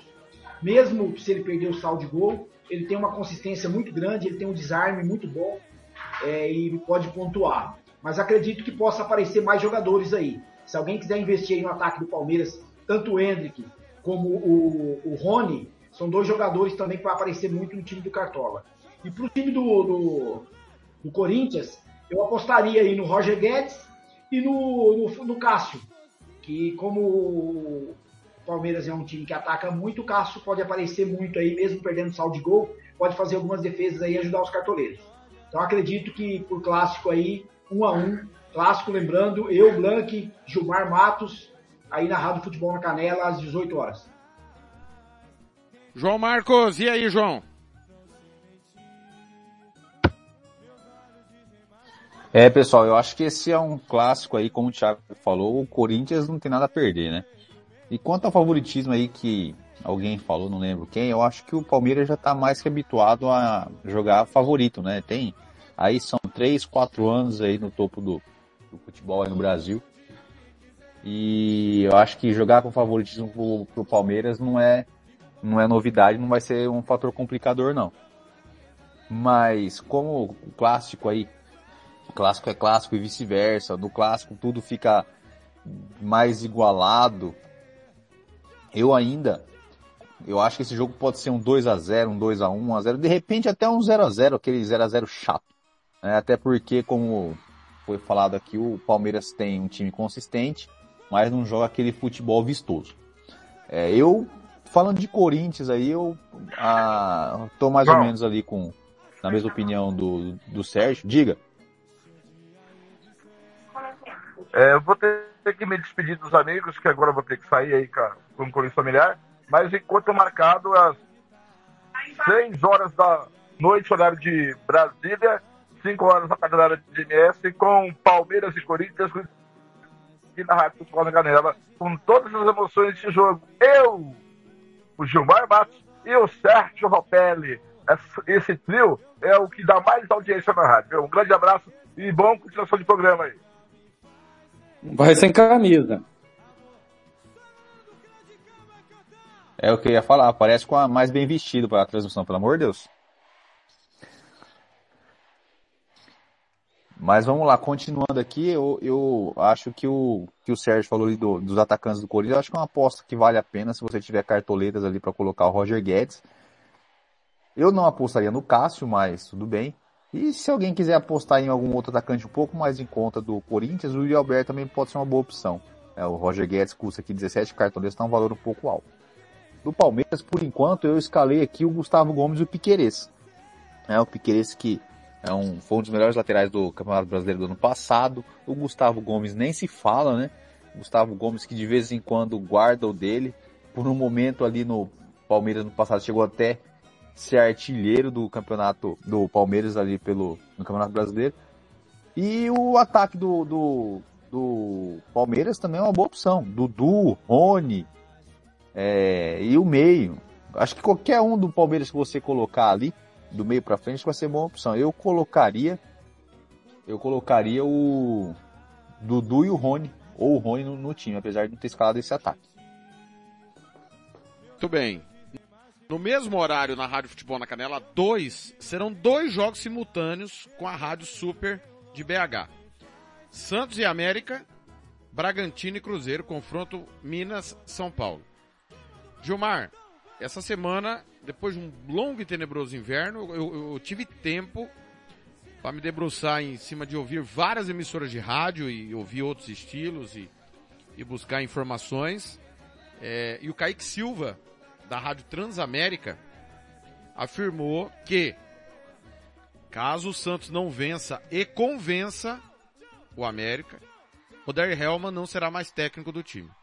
Há um problema pessoal do Odair com o presidente, o Rueda. Eu esqueci o, o primeiro nome do presidente, Rueda. É, você pode me ajudar depois. Agora, veja bem. Andrés, Andrés, obrigado. Obrigado o Santos pode entrar no mesmo buraco que o Corinthians. Nós não temos treinador. Quem será, caso isso ocorra? E a gente viu o América aí, que o Sérgio tocou bem no assunto, tomou três do São Paulo, mas não merecia. Merecia a sorte melhor. E que goleou no meio de semana o Nove, tudo bem, o Nova Iguaçu, Série D, na Copa do Brasil, enquanto o Santos não consegue jogar bem, né? Puxa, o Gilmar caiu. O Santos não consegue jogar bem. Já já o Gilmar volta, Sérgio. Mas pode começar você falando do Santos tá nessa encruzilhada, eu acho que é jogo para empate. Eu acho que o Santos, na, com todo respeito, sei que a Vila é a casa, mas pelo futebol o Santos não é favorito para ganhar do América não, eu vou de 1 um a 1 um. E o Santos não fez gol, né? No, no Campeonato Brasileiro ainda, correto? É, não fez gol ainda no Campeonato Brasileiro, é, mas tem uma, uma defesa hoje que está sólida, né? O, a dupla de zaga aí, Messias e Bauerman, é, não toma gols aí é, na Copa do Brasil há quatro jogos, mas isso não significa nada, né? É, Mas essa questão do Andrés Ruedas e, e o, o, o já tem fontes que falam que o Rueda segura, né? É, isso é, é lógico, né? Fala de, de, presidente, né? Falou que garante ali. Só que o Helma é muito pressionado. O Helma é, tem demonstrado ali que, em termos de organização, o Santos não é organizado. Ele não consegue mexer. Ele irrita o torcedor. Ele acaba fazendo mudanças ali que ele insiste com alguns jogadores que não está bem exemplo do Marcos Leonardo, que não faz gols há muitos jogos aí, e ele insiste em permanecer, tendo alguns jogadores substituto, é, o Mezenga que chegou, tem o David que é da base, jogador que foi artilheiro no Sub-20 ano passado, e ele não troca. Então isso irrita o torcedor. Então tem alguns jogadores ali, exemplo do, do, do Soteudo, que voltou de, da cirurgia que ele fez no ombro, voltou contra o Grêmio, acabou sendo expulso, aí não jogou contra o Atlético Mineiro, agora volta ao time principal. O América, que nem você falou, eu vi o jogo América e Fluminense e vi o jogo América e São Paulo. Nos dois jogos, o América jogou super bem, é, errou muito na finalização, mas é um time muito dinâmico. É, é um time que os quatro jogos, quatro últimos jogos do, do América, que venceu os dois da Copa do Brasil fora em casa e perdeu os, os dois jogos do Campeonato Brasileiro, jogou super bem.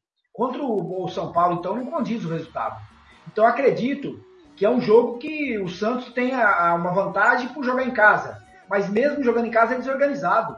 No meio de semana contra o Botafogo, inacreditável. O Santos não conseguia jogar. E jogou com o time completo. O que melhor o Santos tem, o Odair colocou para jogar. Então, acredito sim. Jogando em casa, o Santos tem um ponto no campeonato, o América não tem nada, o América não tem nada a ver com isso. O América sempre jogou bem na Vila Belmiro, né, é, acredito que possa fazer sim um bom jogo. O Santos tem que tomar muito cuidado. Então é um ataque muito veloz que o, que o América tem contra uma defesa sólida no momento do Santos. Então acredito que pode ser um bom jogo, mas eu acredito que vai prevalecer aí o mando de campo. Acredito que o Santos vence aí o América 1 a 0 em casa, jogando em casa. E outro detalhe, é, já mais de 45 mil ingressos vendidos para esse jogo de hoje então, casa cheia. Então, assim, o torcedor vai estar presente para apoiar o time. E isso pode fazer a diferença. Corta o microfone, corta o microfone do Sérgio. Corta o microfone do Sérgio. Ô, João, você viu que o Sérgio falou assim, não, o time não é organizado, o Daír mexe mal, ele não troca, o América voou contra o Fluminense, voou contra o São Paulo, mas vai dar Santos. Ah, ô João, ah, João, é sacanagem esse comentarista aí, incoerente, João. Pra você ver o tanto que o Santos é desorganizado. Ele, o, o nosso comentarista aqui de Santos do Cartola não consegue nem concatenar as ideias dele. Entendeu? Ele tá achando que esse jogo vai ser no Maracanã. Não sei, né? Ô, João, porque 45 minutos tá bom. não tá mais, né? Hã? O Everaldo, que você escalou em 36 vezes no Cartola ano passado, ele já é, o Everaldo, Everaldo é folclore. Eu coloco só, só, eu falo aqui só pro, pro Thiago dar, dar pulinho, só para arrepiar os cabelos do Thiago. Vamos lá, desse jogo, olha, cartoleiro, eu, eu, eu confesso ali que fica complicado a gente colocar alguma coisa desse jogo, porque o, eu, te, eu tento dar razão aqui pro Thiago. Semana passada o Thiago detonou o São Paulo na previsão aqui falando do, do América. O América tomou de três. As circunstâncias do jogo não interessam para mim, que sou cartoleiro aqui, entendeu? Se o São Paulo jogou melhor, se o América colocou 10 bolas na trave, o, o, o resultado do jogo aqui pro Cartola é o que interessa. Então, assim, é, para essa, pra essa partida, eu não olhei ninguém. Se o cartoleiro quiser colocar aí por ponto e risco para manter o folclore, coloca o Everaldo ali que ele vai entrar nos 45 do segundo tempo vai fazer um golzinho ali contra o, contra o organizado time do, do Santos simultâneo. Sérgio, João, João e Sérgio vai começar com João Bragantino e Cruzeiro. É, dois técnicos portugueses, né, frente a frente. Pedro Caixinha e o Pepa. Um a um. Vou de empate. É, lá no Nabi, Abi Chedi, João Marcos. É, aqui, ó, não, só, só, só, completando aqui, ó, eu coloquei aqui no cartão, o Everaldo tá provável o Everaldo tá provável, ele precisa de 2.55 para valorizar. Então esse jogo, Thiago, esse jogo, Sérgio, vai ser 1 a 0 pro América com gol do Everaldo, tá? Co me cobrem depois. Me cobrem depois. Mas vamos falar aqui, ó, de Red Bull Bragantino e Cruzeiro. É, o Cruzeiro que conseguiu uma vitória na semana passada, a primeira vitória do Cruzeiro na Série A, o, contra o Red Bull Bragantino, que por, o Red Bull Bragantino, como tá o retrospecto deles aqui, eu apertei um negócio errado aqui no meu tablet, eu sumiu minha, a minha classificação aqui. Ganhou Me ajuda do aí Bahia até, e empatou não- com o Cuiabá. Empatou com o Cuiabá na última rodada fora de casa, no finalzinho, 1 a 1 É, eu acho que o Cruzeiro ainda está no momento de se firmar na Série A. O Cruzeiro ali que, dos times que, que voltaram, eu, na minha opinião, e conversando com alguns colegas também, a gente chega mais ou menos à conclusão de que é um dos que mais corre risco, né? Então, do Cruzeiro eu não escalei ninguém, mas do, do, do Bragantino acho que a gente pode prestar atenção no Eduardo Sacha, que saiu do Atlético, né? Do Atlético pro, pro Bragantino, que de repente pode fazer alguma, alguma coisa, já que o jogo é em Bragança Paulista. E tem um jogador que tá no, no, no Cruzeiro que eu sempre gostei muito dele, que é o Matheus Vital. Ele pode ser que ele apronte alguma coisa. O Matheus Vital, que é o, tá aqui na reserva do meu, do meu meio de campo. Eu coloquei ele na reserva aqui, de repente ele apronta alguma coisa e dá alguma coisa, algum resultado aqui pro meu time. Mas eu acho que assim de escalação para esse jogo, acho que o Elinho também pode ser uma boa opção. O Elinho que ano passado fez algumas, aprontou algumas do, durante o Campeonato Brasileiro. E para aquele cartoleiro que tá sem nada de cartoleta e ainda precisa ganhar cartoletas, eu, o Lucão é uma, é uma opção bastante interessante, o goleiro do Bragantino, porque ele custa duas cartoletas né, e ele para valorizar precisa 0.6. E só lembrando, cartoleiro, você que de repente não conseguiu valorizar, perdeu cartoletas, você pode recuperar o seu a sua quantidade de cartoletas uma vez na uma vez durante o campeonato e voltar até 100. Então se você está aí com 80, 85 cartoletas, uma perspectiva bem ruim de escalar, às vezes vale a pena você voltar, resetar suas cartoletas e voltar até 100 e tentar valorizar alguma coisa aí. O Lucão vai ser vai ser uma opção boa para você valorizar aí. É, escalar Matheus Vital é igual achar que o Romero vai decidir o clássico pro Corinthians hoje, né? É, é demais, pra mim. meu cabelo cai, cara, com a, com a opinião dessa. Mas vou fazer o quê? É democrático errado, Sérgio? É igual você achar que o, que o Camacho vai resolver os problemas do Santos hoje contra o América. Mas e aí, Bragantino e Cruzeiro? Bragantino e Cruzeiro. Acredito que o Cruzeiro vem aí da vitória, né, contra o Grêmio, é, clássico da é, Série B para a Série A, né, nesse ano. Venceu bem lá, o gol do Bruno Rodrigues. É, acredito que o, o, o Bragantino vai vencer, viu? Ainda mais com o retorno aí do Bruninho, um jogador no meio de campo aí que tem jogado muita bola, foi pro Sub-20, voltou.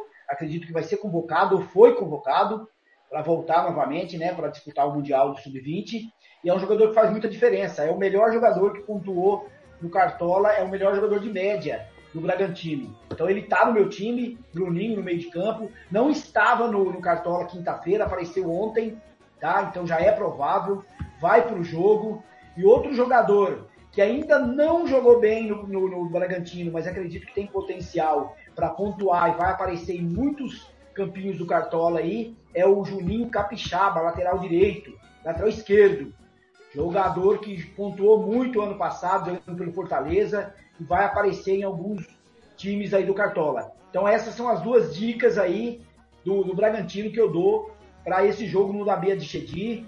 É, e o Lucão? O Lucão deixou a desejar no último jogo, não pontuou. Era um jogador que era para fazer valorização, decepcionou a galera aí. O Bragantino jogou em Cuiabá, então se esperava mais dele. Foi bem na primeira rodada, mas na segunda já não foi. É uma opção também pro gol para quem tem pouca cartoleta. Agora, pro time do Cruzeiro, é, dois jogadores se destacam, que é o Marlon, que é lateral direito, que tem a melhor média do time do Cruzeiro, 8.10, valorizou 2.23, só que custa 10,94. Então é um jogador de profundidade, um jogador que sobe muito, é, ataca também, um jogador muito bom pela direita e pode ser uma opção aí para quem acha que o Cruzeiro vai aprontar para cima do, do Bragantino. Outro jogador é o Bruno Rodrigues. O Bruno Rodrigues, jogador de um atacante que se destacou, destacou já na Série B, é, tem feito os golzinhos dele aí e pode também ajudar aí no ataque, caso alguém pensa que o Cruzeiro possa vencer o Bragantino. Então, o Bruno Rodrigues é uma opção para o ataque do Cruzeiro. Eu acredito que esse jogo aí, o Bragantino vence 2 a 0 dois gols no Ninho, para me encher de cartoleta aí, ô, Thiago. Para fechar o sábado, terceiro mineiro em campo. É o Atlético Mineiro que receberá no Mineirão o Atlético Paranaense, que para muitos é maior que o Santos. O Sérgio Rope... Não, a opinião não é minha, a opinião não é minha, mas tem gente que disse aí publicamente que quem é o Santos hoje? Fizeram essa pergunta, quem é o Santos hoje? A verdade verdadeira é que nenhum dos dois jogou bem no meio de semana pela Copa do Brasil, viu? E quase que a garapa zeda pro Galo, Cudê balança, crise do lado de fora, né, política, o Atlético sabidamente não tem dinheiro. Tem alguém que banca e agora esses caras que bancam querem comprar a SAF do Atlético, cara. É, brincadeira. E essa jogada, pra, pra dar crédito a quem disse, o pilhado, a quem não sou fã, mas o pilhado disse isso lá atrás. Que endividaria o clube para comprar por uma bagatela. E hoje tem o confronto dos Atléticos, já foi decisão de Copa do Brasil, Atlético e Atlético Paranaense, meu caro é, Sérgio, se enfrentaram há poucos dias pela Libertadores e deu furacão. Eu acho que dá Thiago, empate. Um a um. É, o Petralha é um brincalhão, né? O Petralha é um brincalhão. É, é o seguinte, é, fizeram um bom jogo é, é, na Libertadores agora, né? O Atlético Mineiro é, foi jogar no, no, na arena do Atlético, perdeu por 2 a 1 Teve um gol polêmico. O senhor assistiu esse jogo, senhor Thiago? O senhor viu o pênalti que teve pro Atlético Paranaense? Sim. Sim. É um, é um, pênalti, é, é um pênalti discutível aí quando apareceu Bastante. um. Teve um lance desse, eu não me lembro, não lembra? É, para que, que seja pênalti um lance daquele, a bola tem que estar em direção do gol. Perfeito. Diferente, perfeito. Não é isso? E a câmera não mostrou quem estava, estava em direção do gol, pelo que eu vi, eu assisti o jogo. Mas, tudo bem. Fizeram também um excelente jogo no Campeonato Brasileiro do ano passado no Mineirão. Fizeram um excelente jogo, onde o Atlético Paranaense virou para cima do Atlético Mineiro jogando lá no Mineirão. Então a torcida do Atlético Mineiro está engasgada com o Atlético Paranaense e quer uma rivalidade nesse jogo agora, ainda mais depois que perdeu pro, pro Atlético Paranaense na Libertadores. E eu acredito, Thiago, que possam os técnicos aí, tanto Turra como o, o Codê, pode poupar muita gente aí, viu? É uma dica aí para os cartoleiros ficar de olho aí até o fechamento do Cartola, que tem Libertadores no meio de semana. O Atlético, para, o Atlético Mineiro recebe o Alianza Lima, o Atlético Paranaense sai para enfrentar o Libertar. Então pode ser que tem muita gente sendo poupada aí, que está aparecendo como provável no Cartola nessa rodada. Então vamos ficar de olho aí até o final da tarde, que pode ter muita surpresa aí de Atlético Mineiro. Hulk principalmente sentiu o seu tornozelo inchado no último jogo da Copa do Brasil. Não está provável, está dúvida. Então, assim, vamos ficar de olho. Mas tem alguns jogadores que podem aparecer, pode ser um bom jogo. Lembrando que esse jogo não é no Mineirão. Esse jogo é no Independência. Vai ser no Independência esse jogo. Eu acredito que dá empate. Acredito que o Atlético vai continuar nessa draga. Não vai vencer o Atlético Paranaense. Mesmo com o time reserva, muitas vezes poupados, o Atlético dá muito trabalho para os adversários e o Atlético Mineiro não vem numa toada boa. Vence. O jogo que ele empatou na Copa do Brasil, houve lance polêmico, que eu assisti esse jogo, é, no lance do gol do Zarate nos últimos minutos. Acredito que houve falta que o Braulio não deu. Braulio está sendo um árbitro polêmico aí nos jogos dos campeonatos. Vamos ficar de olho no Braulio para as próximas é, rodadas. Mas acredito que tem bons jogadores que pode pintar aí nos times. Principalmente Maurício Lemos, zagueiro do Atlético Mineiro, um excelente jogador que tem pontuado a melhor média do, do Atlético Mineiro no cartola é dele. Segundo vem o Hulk. Hulk é dúvida. Então a gente tem que ficar de olho aí para poder escalar o Hulk. Ele estava no meu time, tirei o Hulk. Outro jogador que pode aparecer aí, que está sendo poupado, está jogando. O Codê tem mesclado, é o Paulinho. O Paulinho está de titular nesse time para enfrentar o Atlético Paranaense. Então acredito que essas opções para o ataque e defesa, que é o Maurício Lemos, pode aparecer aí no time do, dos cartoleiros. E no time do Atlético Paranaense é uma incógnita, né? Porque o, o, provavelmente o Turra vai poupar jogadores, que vai priorizar o jogo da, da Libertadores no meio de semana. O ano passado o Filipão já fez isso. Acho que acredito que é uma filosofia do Atlético Paranaense poupar quando joga Libertadores. Então vamos ficar de olho aí nas escalações. Mas o Pedro Henrique, zagueiro do, do, do Atlético Paranaense, é uma boa opção, um jogador que sempre está muito dentro da área, é, tem feito seus gols aí, fez na primeira rodada, fez um gol de cabeça, ajudando os cartoleiros, então pode aparecer em alguns times de cartola. Acredito que esse jogo aí, um a um no Independência, Thiago. João Marcos. É, pra, pra mim esse jogo vai dar empate também, hein? É, e eu tô pensando, pensei aqui em colocar alguém do Atlético Paranaense porque eu acho que o momento do Atlético Mineiro tá meio conturbado e tal. Mas é, com os dois times aí na Libertadores, na Libertadores a gente fica meio receoso de escalar. Ah, além do Pedro Henrique que o Sérgio falou, olhando aqui o Cartola, eu dei uma olhada com carinho no Vitor Roque e no, no Zé Ivaldo. Quem quiser apostar, eu acho que também pode apostar em não tê-los, não ter não ter esses jogadores escalados pelo, por opção do técnico, eu acho que pode olhar para esses dois jogadores. Do Atlético Mineiro, o Paulinho eu na última rodada, não, não me, me, me, fez passar raiva. O Maurício Lemos é uma boa opção, um zagueiro que, que pisa bastante na área, mas está um pouco salgado o preço dele, mas ainda assim, para quem tiver um pouco mais de cartoletas, é uma boa.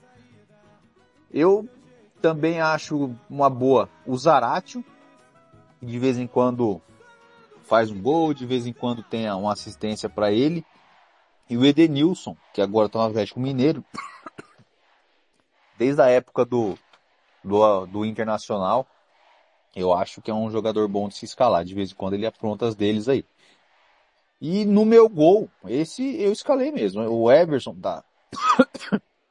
o Everson tá no, no meu gol aqui do, do time do Cartola. Então eu espero aí que esse jogo aí o Everson possa trazer um pouco mais de cartoletas para mim, que eu preciso para continuar o campeonato em alto nível e continuar na frente do, do senhor Thiago Lopes de Faria. Muito bem. O Gilmar, é, na hora que eu perguntei para ele sobre a situação do Odair ele caiu, ele no pique vai falar sobre isso, já vai deixar o seu palpite. Só lembrando que América e Santos, é, os dois estão na zona do rebaixamento, tá? E dependendo do que acontecer na rodada, o Santos pode terminar na lanterna do campeonato. Caso perca do América, o Curitiba e o Bahia vençam os seus jogos. Gilmar, Odair balança muito. A informação do Kaique Silva é essa. Mas eu, eu, eu, perguntei, não sei se você chegou a ouvir, o Santos pode se meter no mesmo problema do Corinthians, de não ter um nome para repor. Como é que você vê essa situação do Peixe? Tiago, a internet derrubou a gente aqui, mas é, olha, é, o Santos vive uma situação muito difícil. Eu vou explicar um, rapidinho por causa é, é do tempo também. Mas o América. Ah, mas o América está na zona de rebaixamento. Quem assistiu o jogo América e São Paulo na, há de convir comigo que o América jogou muito mais que o São Paulo. O América não vem tendo resultados mas vem tendo um grande futebol. O Santos vai ter muitas dificuldades contra o América. E eu tenho informação, né, de, de, de uma fonte que a gente tem, direto da, da, da vila mesmo, né?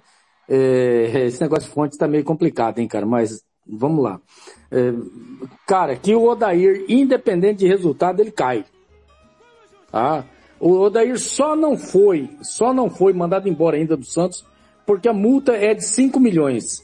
Se não fosse isso, o Odair não era mais treinador do Santos há, várias partidas. Então, é, Thiago, independente de resultado, Odair não fica no Santos. É o que eu, a informação que eu tenho. Claro, é, resultado faz com que as coisas mudam, do, do, mudem do dia para noite, né? Mas o Odair não fica no Santos.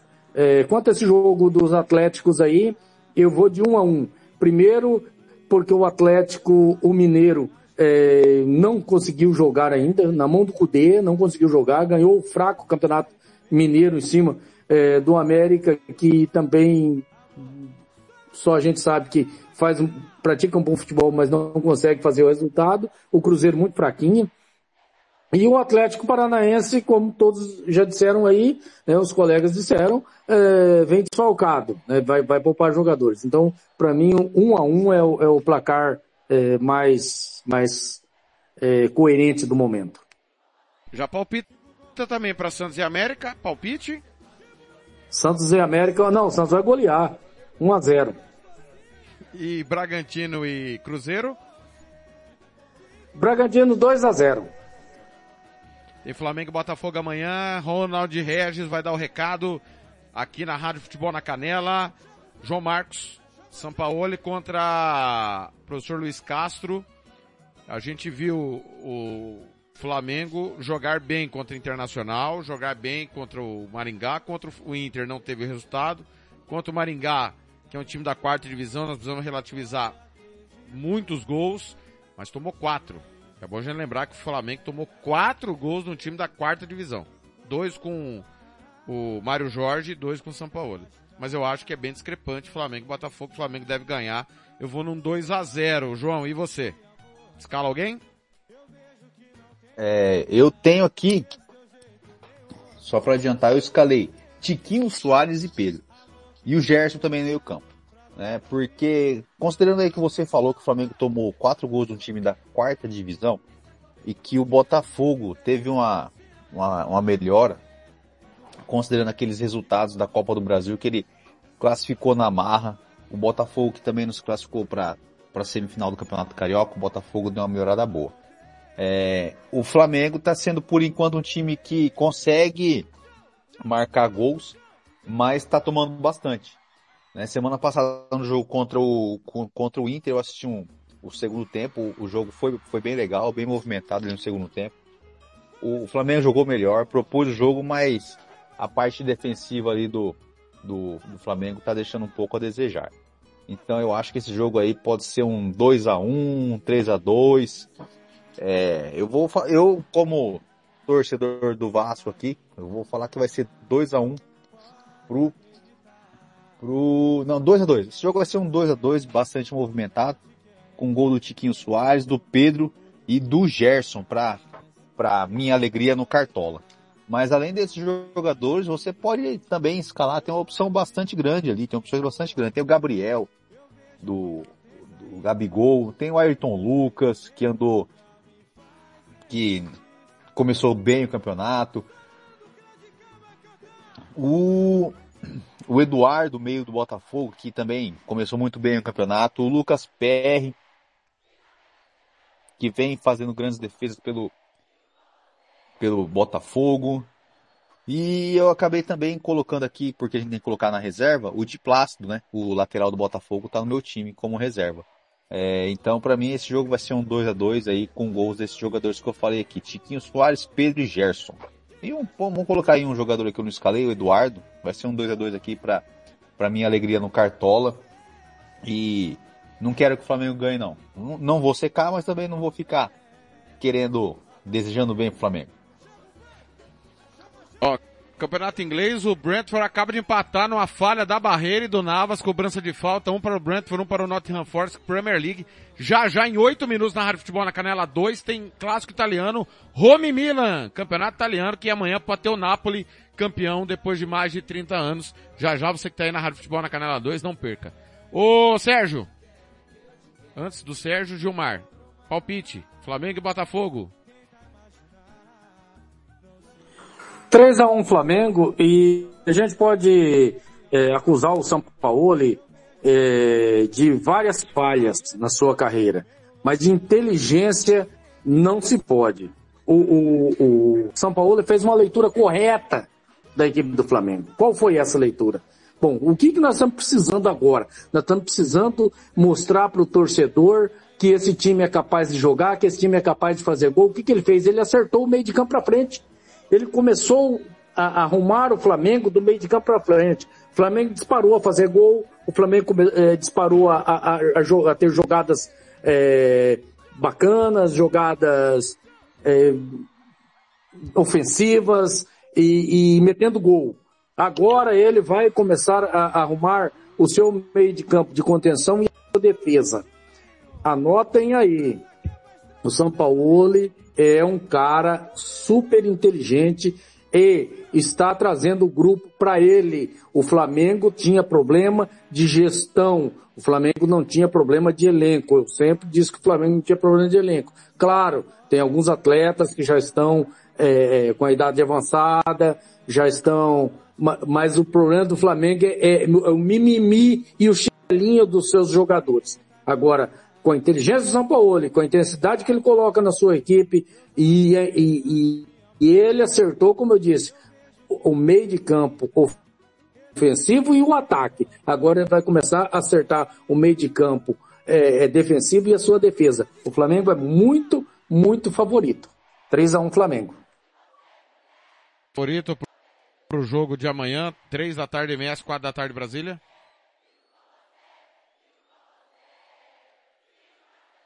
Não. O Flamengo tem suas falhas ainda. Acredito que vai melhorar. Cascaeta faz muita diferença no meio de campo do Flamengo, né? A ausência dele. É, mas acredito que tem muito a melhorar tudo aquilo que o Gilmar disse, né? A respeito do Sampaoli. É, mas é, o melhor início, né? De, de, de Campeonato Brasileiro, dos Cariocas, né? Dos oito jogos que tivemos envolvendo os Cariocas, houve só uma derrota, que foi a do Flamengo, na rodada passada nacional. Então, assim, acredito que vai ser um bom jogo. O Botafogo não está assustado com esse resultado que o, que o Flamengo fez no Maringá. Acredito que vai impor o seu futebol. Tem jogado bem. A minha dica para os cartoleiros são meia e ataque. Porque acredito que vai ser um jogo também de gols. Né? Para mim é 2 a 2 aí também. Ou daí para mais, sendo empate. Então acredito que no meu time, eu coloquei o Pedro, Pedrão Queixada, vai de capitão, vai fazer os dois gols do, do, do Flamengo. E do Botafogo tem o Tiquinho Soares, como o João Marcos disse, e o Eduardo, que vem jogando muito. É, o desempenho do Eduardo é muito bom, não foi tão bom assim no último jogo, mas na Copa do Brasil e na primeira rodada do Campeonato Brasileiro foi muito bem contra o São Paulo. Então eu acredito que esses jogadores de meio e ataque, Eduardo, Tiquinho Soares, Gabriel, é, Pedro Queixada e o, o Gerson, são jogadores que vão aparecer em muitos jogos aí do, dos cartoleiros aí, muito, muito time dos cartoleiros. Então acredito no 2 a 2 aí. Muito bem. Na sequência do clássico, dois jogos simultâneos também, assim como hoje. São os gaúchos em campo. Cuiabá e Grêmio na Arena Pantanal, Internacional e Goiás no Beira-Rio. Os gaúchos não estão jogando nada, Gilmar, nada. O Grêmio capinou sentado e no finalzinho evitou os pênaltis contra o ABC. O Inter foi para os pênaltis contra o CSA, né? Incrível. Tá aí essa situação do Mano para definir. Mano Menezes recebeu o convite do Corinthians, quer cumprir o contrato, segundo Benjamin Bach. Mas os dois não jogam bem. O Grêmio com a crise interna, o goleiro Adriel e o Renato Gaúcho. Sei não, hein? Eu vi o Grêmio jogar contra o Santos e contra o Cruzeiro é candidato a brigar contra o rebaixamento. Time que vem da segunda divisão, pessoal, primeiro objetivo é não cair. Você é candidato. Ah, mas é o Grêmio. E daí? Tá vindo da segunda divisão. E não tá jogando nada, assim como o Inter que caiu pro Caxias na, na, na, no Gaúcho e quase cai pro CSA no meio de semana. Eu acho que os dois não são favoritos, Gilmar. O Cuiabá pode aprontar e o Goiás também pode aprontar, principalmente se o Goiás jogar contra o Inter que jogou contra o Corinthians.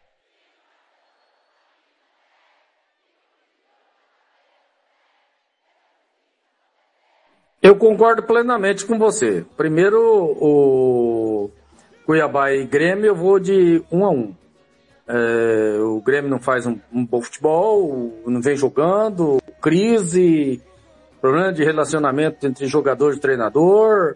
É, e o Cuiabá é, vem também de um, de, um, de um início de campeonato ruim. Agora, um a um para esse jogo. Internacional e, e, Goiás, eu vou de 1 a 0 Goiás. O Inter, como você bem disse, não, não vem fazendo, não vem jogando bom futebol, não convence, não consegue convencer, né? E o Goiás não, o Goiás vem, vem fazendo um, um campeonato interessante, bons jogos. Então eu vou de 1 a 0 Goiás. aí, esses dois jogos que vão estar relacionados, né? Os dois transmissão simultânea, lá e cá, na Rádio Futebol na Canela. Você indica alguém, escalaria alguém desses quatro times ou são dois jogos assim totalmente imprevisíveis, Sérgio?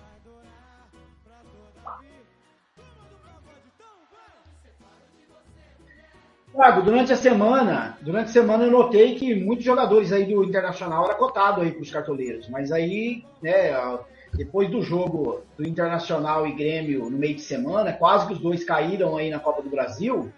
O Grêmio é, perdendo em casa, poupou alguns jogadores e deu, quando deu um desespero lá e começou a entrar os titulares, é, aos, aos 40 minutos teve uma bola na trave lá do, do time adversário, não lembro, foi o ABC, né? quase fez 2 a 0 levando o time para a decisão de pênaltis. Aí, nos últimos minutos, o time do ABC foi para o ataque, o Grêmio acabou empatando o jogo. O Internacional, no desespero, teve que apelar para os pênaltis. Então, desanimou muito o torcedor aí, cartoleiro, para colocar alguém aí. O Luiz Soares não fez gols ainda, é, nem time da Série B, nem da Série A. Está devendo muito ainda, toda aquela expectativa que tinha em cima dele. Mas pode melhorar, pode agregar. É um jogador de idade que vai ter que ser muito poupado também pela parte técnica. Acredito que o Cuiabá, jogando em casa, é o que defende ele para ficar na Série A. O Cuiabá fez um bom campeonato brasileiro jogando em, em fora de casa ano passado, ganhava alguns jogos jogando dentro de casa, empatava com bons times fora de casa, buscava pontuação em casa, é, fora de casa. Então acredito que vai ser um jogo muito frio também. É, é, acredito que, que vai, vai dar empate lá na arena. Acredito que um 0 a 0 aí ninguém vai fazer gol. No meu time do Cartola, coloquei o Walter. O Walter aí é um goleiro de promessa, fez grandes defesas aí nos últimos jogos, mesmo tirando o saldo do gol, principalmente contra o Palmeiras, ele pontuou. Então acredito que, que o Walter aí pode fazer a diferença. Não é, não, não é minha decisão ainda. Pode ser que eu mude, mas de momento o Walter está escalado. E no time do Internacional, jogando em casa, é contra o Goiás, que vem de uma vitória contra o Corinthians, super animado aí o pessoal do Goiás, sempre apronta. O ano passado era um dos times que quebrava os cartoleiros, quebrou o Maracanã contra Fluminense e Flamengo e, e, e quebrava o cartola no meio, mas no saldo de gol principalmente. Mas acredito assim, vai ser outro jogo também que acredito que o Internacional vai poupar muita gente. Alan Patrick ia para o jogo, já não vai mais. O, mais, o Igor Gomes, que é o zagueiro, estava muito escalado, já não vai mais também. Vai ter o Vitão na zaga, que é um dos jogadores que eu indico. É o Vitão, e o Wanderson no ataque do, do, do Internacional para gol. E eu acredito que é empate também esse jogo aí no, no Beira Rio. Então acredito que são dois jogos aí que não vai fazer muita relevância não para os cartoleiros, ô Thiago. João, você pensa assim também? Difícil escolher alguém desses jogos?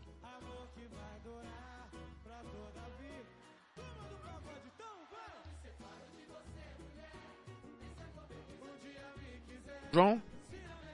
Oi, João. Oi, João. Opa, esqueci de abrir o microfone. Eu concordo é, também com um pouco com o que o Sérgio falou. Vai ser um 0 a 0. Alô? Estou?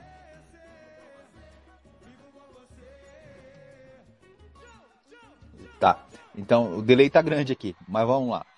Então, eu escalei para esse jogo pensando na, na defesa, no Bustos, né, do Inter, é, mas pensando aqui no que, nos comentários do jogo do, primeiro do final de semana que o Inter ganhou do Flamengo, e depois do sufoco que ele passou no meio de semana na Copa do Brasil, né, o, o Inter quando pega algum adversário, algum time que fica lá atrás, o Inter não consegue propor o jogo e acaba sendo refém do esquema do, do, do outro time. O Valmir falou para mim, poxa vida, os caras dão sangue contra o Flamengo, aí depois ganha do Flamengo, aí joga no meio de semana, toma sufoco do CSA.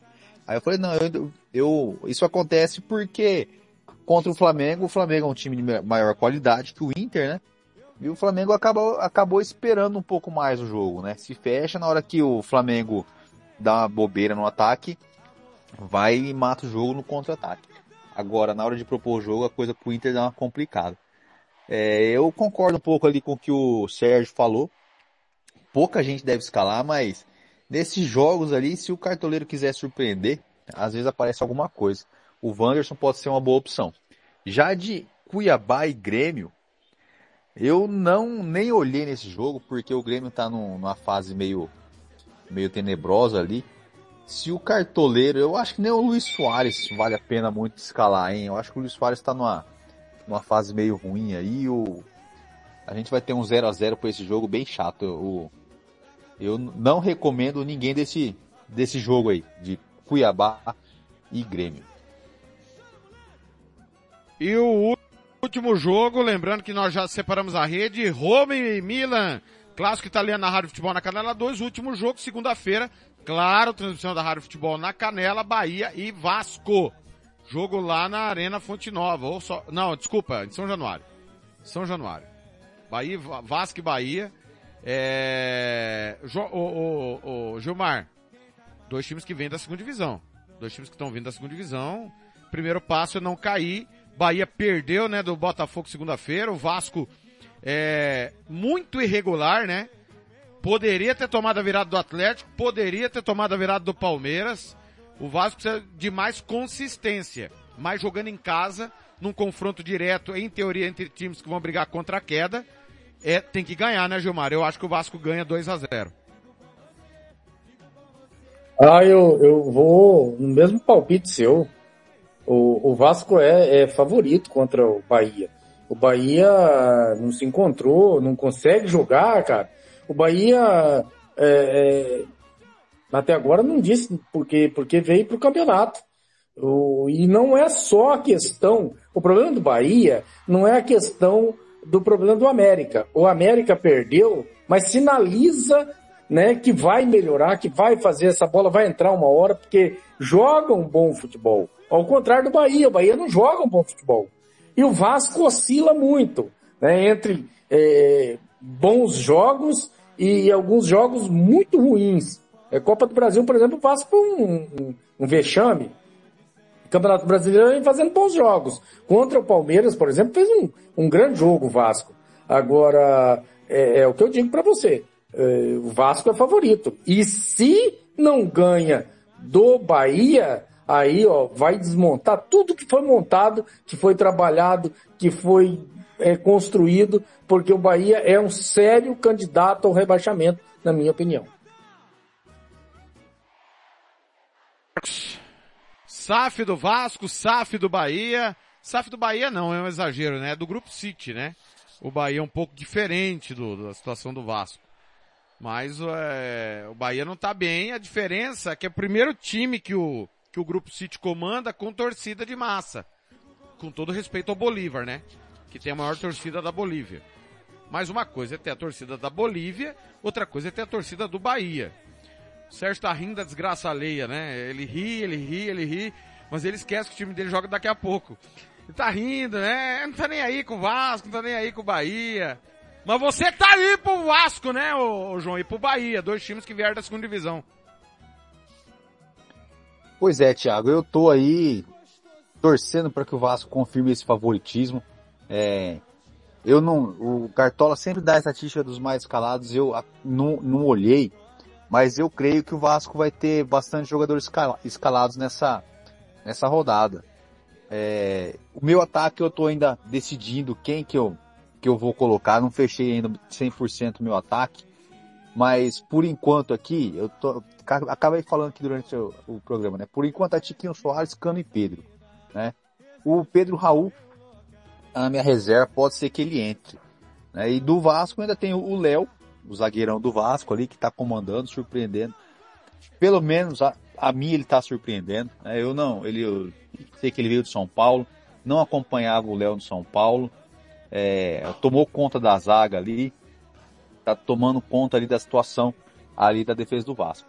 E o Alex Teixeira também, que depois que chegou do, depois que voltou da, da Turquia, né? Ele veio da Turquia Tava na China, passou na Turquia, veio pro, pro Vasco no meio da segunda divisão.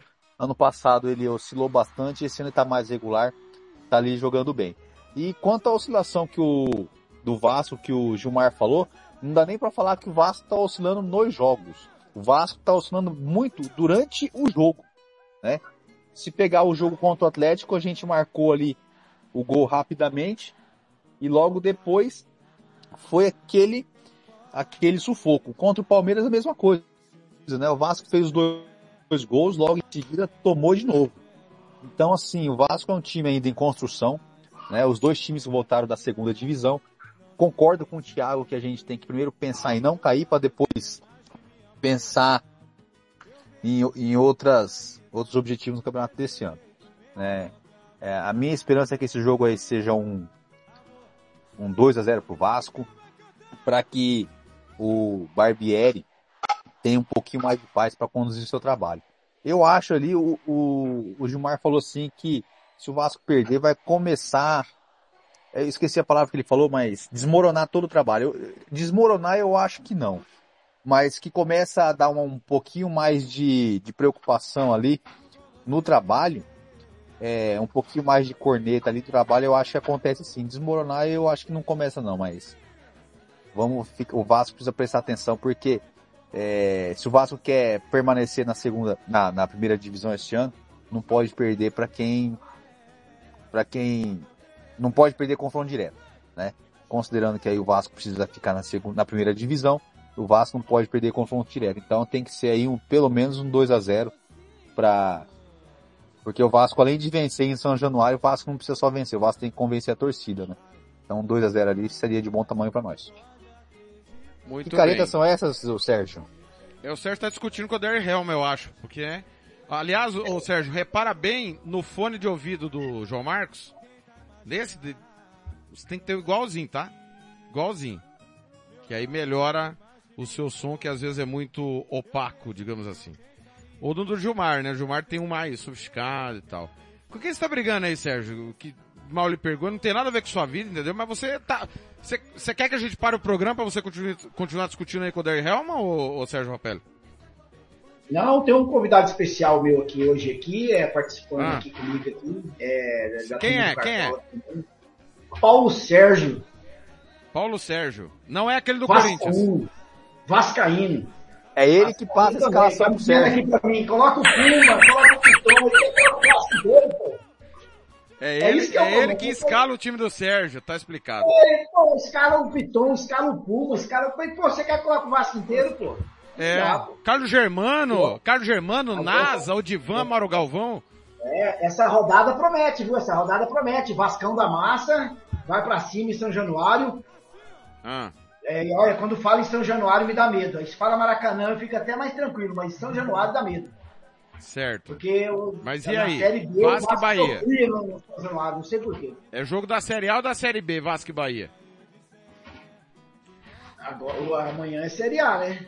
Amanhã não, segunda, segunda, tá? Segunda, sete da noite. É isso aí. Não, mas vamos aproveitar esse ano e escalar o pessoal do Vasco, que vai ter o ano que vem não consegue escalar. Mas vai sim, o Vasco tá- É, o Vasco tá pra cima, o Vasco tá Tá. cima. Ô, Sérgio, lá, o PEC, o, a hora que o Pedro Raul começar a marcar tá? dele, Calma, lá, calma, calma. Bora. Que eu sou o defensor do Vasco nesse programa, calma. Por que você não fala a mesma coisa do Santos? Ó, galera, vamos aproveitar e escalar jogadores Não, do não. Santos? Não, Hã? não dá, Pera aí. eu vou enganar Que o, que foi? o nosso O ouvinte que, que foi? aí. Pera aí, pera aí. Ô, Gilmar, não borrife. Você quer falar, você pede pra falar. Não borrife. O que, que foi, Gilmar? É, a- Não. quero falar, quero falar. Ah, Quero falar porque porque estão de sacanagem com, com o Vasco e Bahia. Vasco e Bahia, é, até o dia os caras estão de sacanagem. Vamos colocar na segunda? o milésimo Até gol eu fui Vasco, falar o que do até eu quando tava não falando, falei no- segunda. O Vasco seria no Bahia, pô. verdade, verdade. Mas falando sério, Vasco Bahia, eu torço muito que os dois fiquem, tá? O Nordeste precisa ficar e o Vasco não pode mais cair. Mas diga lá, Sérgio, é jogo, é confronto direto. Você concorda que é confronto direto, meu? Ah, lá, ó. Ah, É, meu Deus. Ah, direto, meu é Deus. aí, é- Pedro Raul, é, Pedro Raul. jogadores, essa rodada, o cartoleiro tá botando fé no Vasco, hein? Se o Vasco é, desanimar e perder esse jogo, tomar gol aí, a torcida, o cartoleiro vai ficar puto aí com, com- com o Vasco. Então, assim, Sérgio, o Bahia atropelou, o Bahia atropelou o Volta Redonda no meio de semana. Por que, que você não considera isso? é, não, mas na segunda-feira perdeu pro Botafogo, que todo mundo acreditava na dupla aí de ataque Jacaré e Everaldo, que só o Jacaré Quem é maior? golzinho. Quem é maior? Volta Redonda ou Botafogo? O Volta Redonda tem a sua história, mas o Botafogo, né? tem um título aí que o Márcio Rezende Freitas entregou para eles lá que eles acreditam ser o quarto maior do Rio de Janeiro. Pois não, Sérgio. Conclua. Então, grande jogo aí para finalizar a rodada. E é segunda-feira esse jogo, né? Segunda-feira, é, jogo bom. Eu sempre gosto de deixar um jogador, dois jogadores aí pro final do, do, da rodada, que isso é importante. Depende do jogo, né? Mas eu tenho alguns jogadores do Vasco, com certeza. O Vasco, olha lá o Gilmar lá mostrando lá, ó, quem é campeão, quem nunca caiu. É que o ouvinte nosso aí só, só tem áudio, mas se ele vê essa imagem que eu tô vendo agora na, na parede da casa do senhor Gilmar Matos, ó, ele tá focando o Robert de Almeida, é brincadeira. É. Vamos lá. Campeão 2002. É, Nossa. Jogadores do Vasco. É, Pedro Raul e Peck vão aparecer muito nos times aí dos cartoleiros. O Pedro Raul tem um preço melhor. O Peck está 18,89, então você tem que ter bala na agulha aí para colocar o Peck. Mas é um jogador que tem feito a diferença, tem feito os gols, fez o gol no, no clássico contra o Palmeiras. Então, assim, é um jogador cotado. Mas eu vou de Pedro Raul. Vou de Pedro Raul para esse jogo. E no meio de campo, eu vou com o Andrei. Andrei do Vasco. Tem muito a entregar já fez um bom jogo contra o Palmeiras. É, é, um jogador que pode fazer muito desarmes e ajudar aí. Um jogador que sempre me joga muito de SA, né? Para quem entende aí, o segundo atacante. Então é um jogador que se aproxima muito do PEC, se aproxima muito do Pedro Raul. É um jogador que ajuda muito no meio de campo, com o Rodrigo também, que, que é o jogador de contenção do Vasco. Então acredito que é um jogador que pode aparecer muito. E os dois laterais. Puma, do lado direito, Piton do lado esquerdo. Piton entregou tudo que o cartoleiro precisava ano passado no Corinthians. O cartoleiro gostava muito de colocar o Piton. Está devendo esse ano. Só que só foram dois jogos, mas tem muito a entregar. Então o Piton também é um lateral que apoia muito e do lado dele ele tem o Peck, que joga mais para a esquerda. De vez em quando ele troca com o Pedro Raul e o Alex Teixeira e vai para a direita. Então é um jogador muito participativo. E o goleiro, o goleiro do Vasco, Léo Jardim, aparece muito também no. Eu estou vendo aqui que está aparecendo muito no, no, time dos cartoleiros. Mesmo tomando dois gols do Palmeiras, o Léo Jardim fez quatro pontos, quatro defesas. Tem uma média de 6,50. Então, Vascão da Massa. Para aquele que é flamenguista, fluminense, Botafogo e quiser apostar no Bahia, Jacaré e Everaldo com ataque da Bahia. Essa, essa é a minha dica aí. Acredito que o Botafogo vence o Bahia, o, o Vasco vence o Bahia 2 a 0 dois gols do Raul. Muito bem. Ao vivo, meio-dia e sete, tá chegando o mundo dos esportes, na sequência Curitiba e São Paulo, depois Palmeiras e Corinthians, Atlético e Atlético Paranaense. Gilmar, boa jornada, bom final de semana, boa transmissão, até a próxima, Gilmar. Estamos atentos a tudo aí em Aquidauana, bastidores do Aquidauanense, claro, nós estamos devendo uma entrevista exclusiva com o vereador Everton. É, infelizmente não foi possível a gente gravar com ele na quinta, ele teve um compromisso, né? Mas a gente vai trazer na próxima semana a palavra dele e já esperamos uma definição desse caso do Aquidauanense. Um abraço, Gilmar. Um abraço, Thiago. Um abraço ao João Marcos. Um abraço ao Sérgio Rompelli. Logo mais, esperamos todos os ouvintes aí conosco nesse grande clássico, né, cara? Vai ser um, um jogaço, um jogaço. Prepara o vídeo, tá? Aumentou os inscritos aí. Prepara o vídeo com a noiva essa semana, Gilmar. Ah, não, pode deixar, pode deixar, não. É, é, é só definir, só falta definir a noiva, mas a gente, o resto, o vídeo sai, pode ficar tranquilo. Não tem problema não. Um abraço a todos aí, né? Que nós possamos ter aí grandes jogos e que os nossos queridos ouvintes possam é, ficar felizes com as nossas transmissões e que não caia a máquina do Fernando Blanc quando nós não teremos narrador, a não ser que o Sérgio, o Sérgio vá narrar. Ô João, um abraço, boa semana. Já, já chegou o carro, João? Não, o carro já chegou, agora o problema é o banco. Certo. Tudo. E as máscaras tudo... novas, né? Carro novo, Máscaras novas, Máscara certo? Máscara nova, aham. Uhum. É isso aí. eu vou levar, vou levar você para passear depois. Combinado. Um abraço.